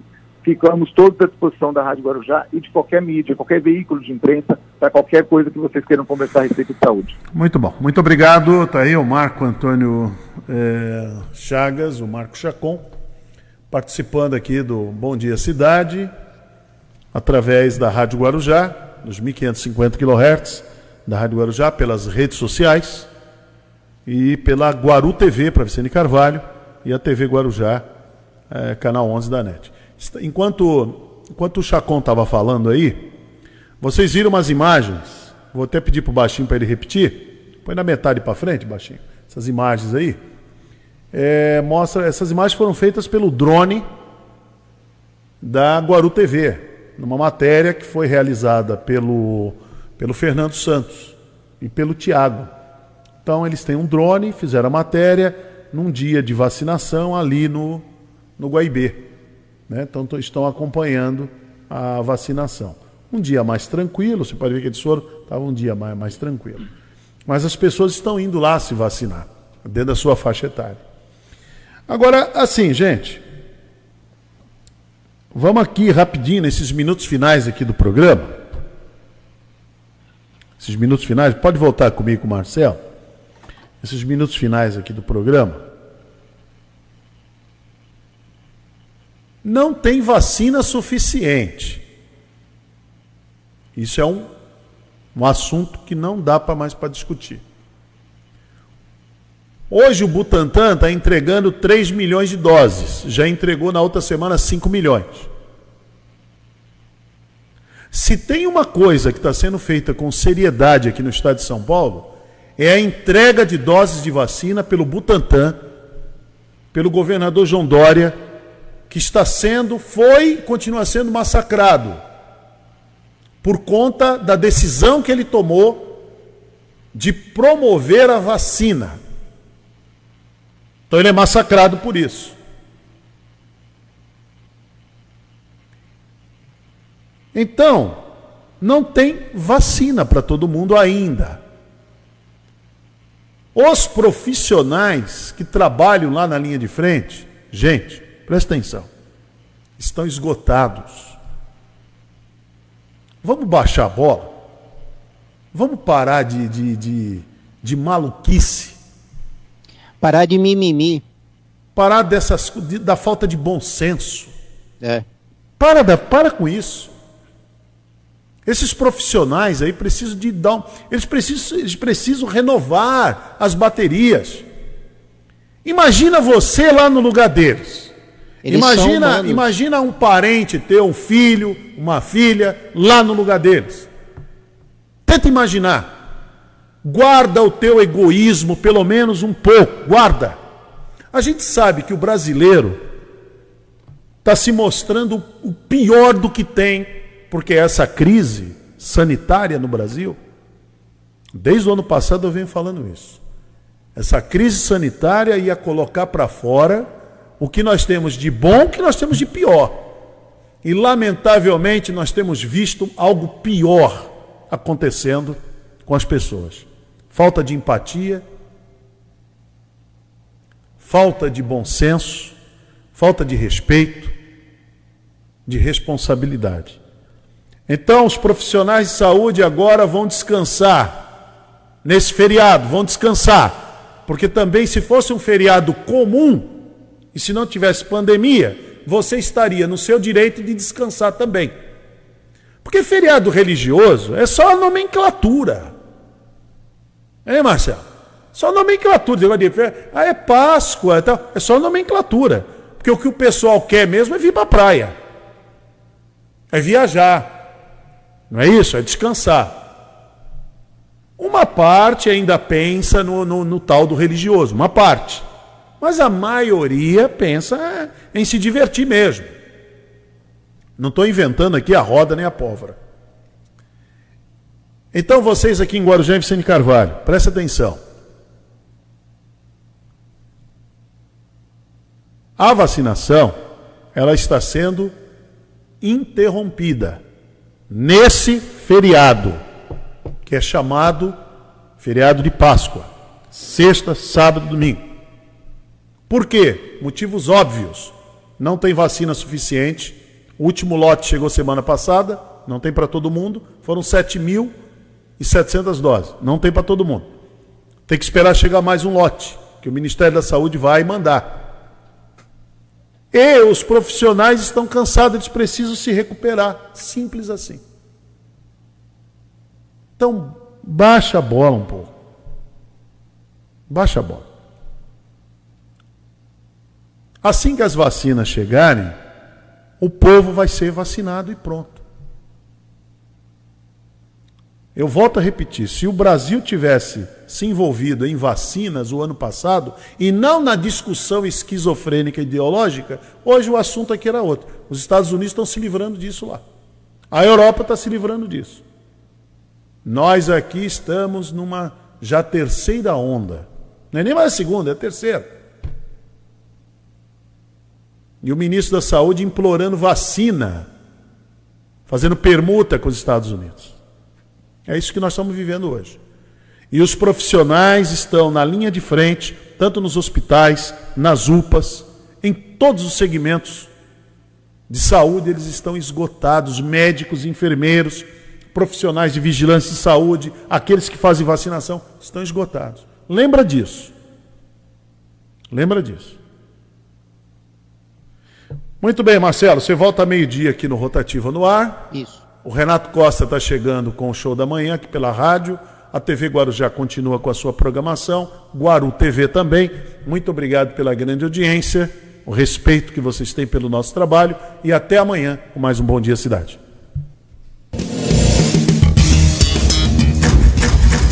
Jornalismo responsável com credibilidade, levando até você a informação.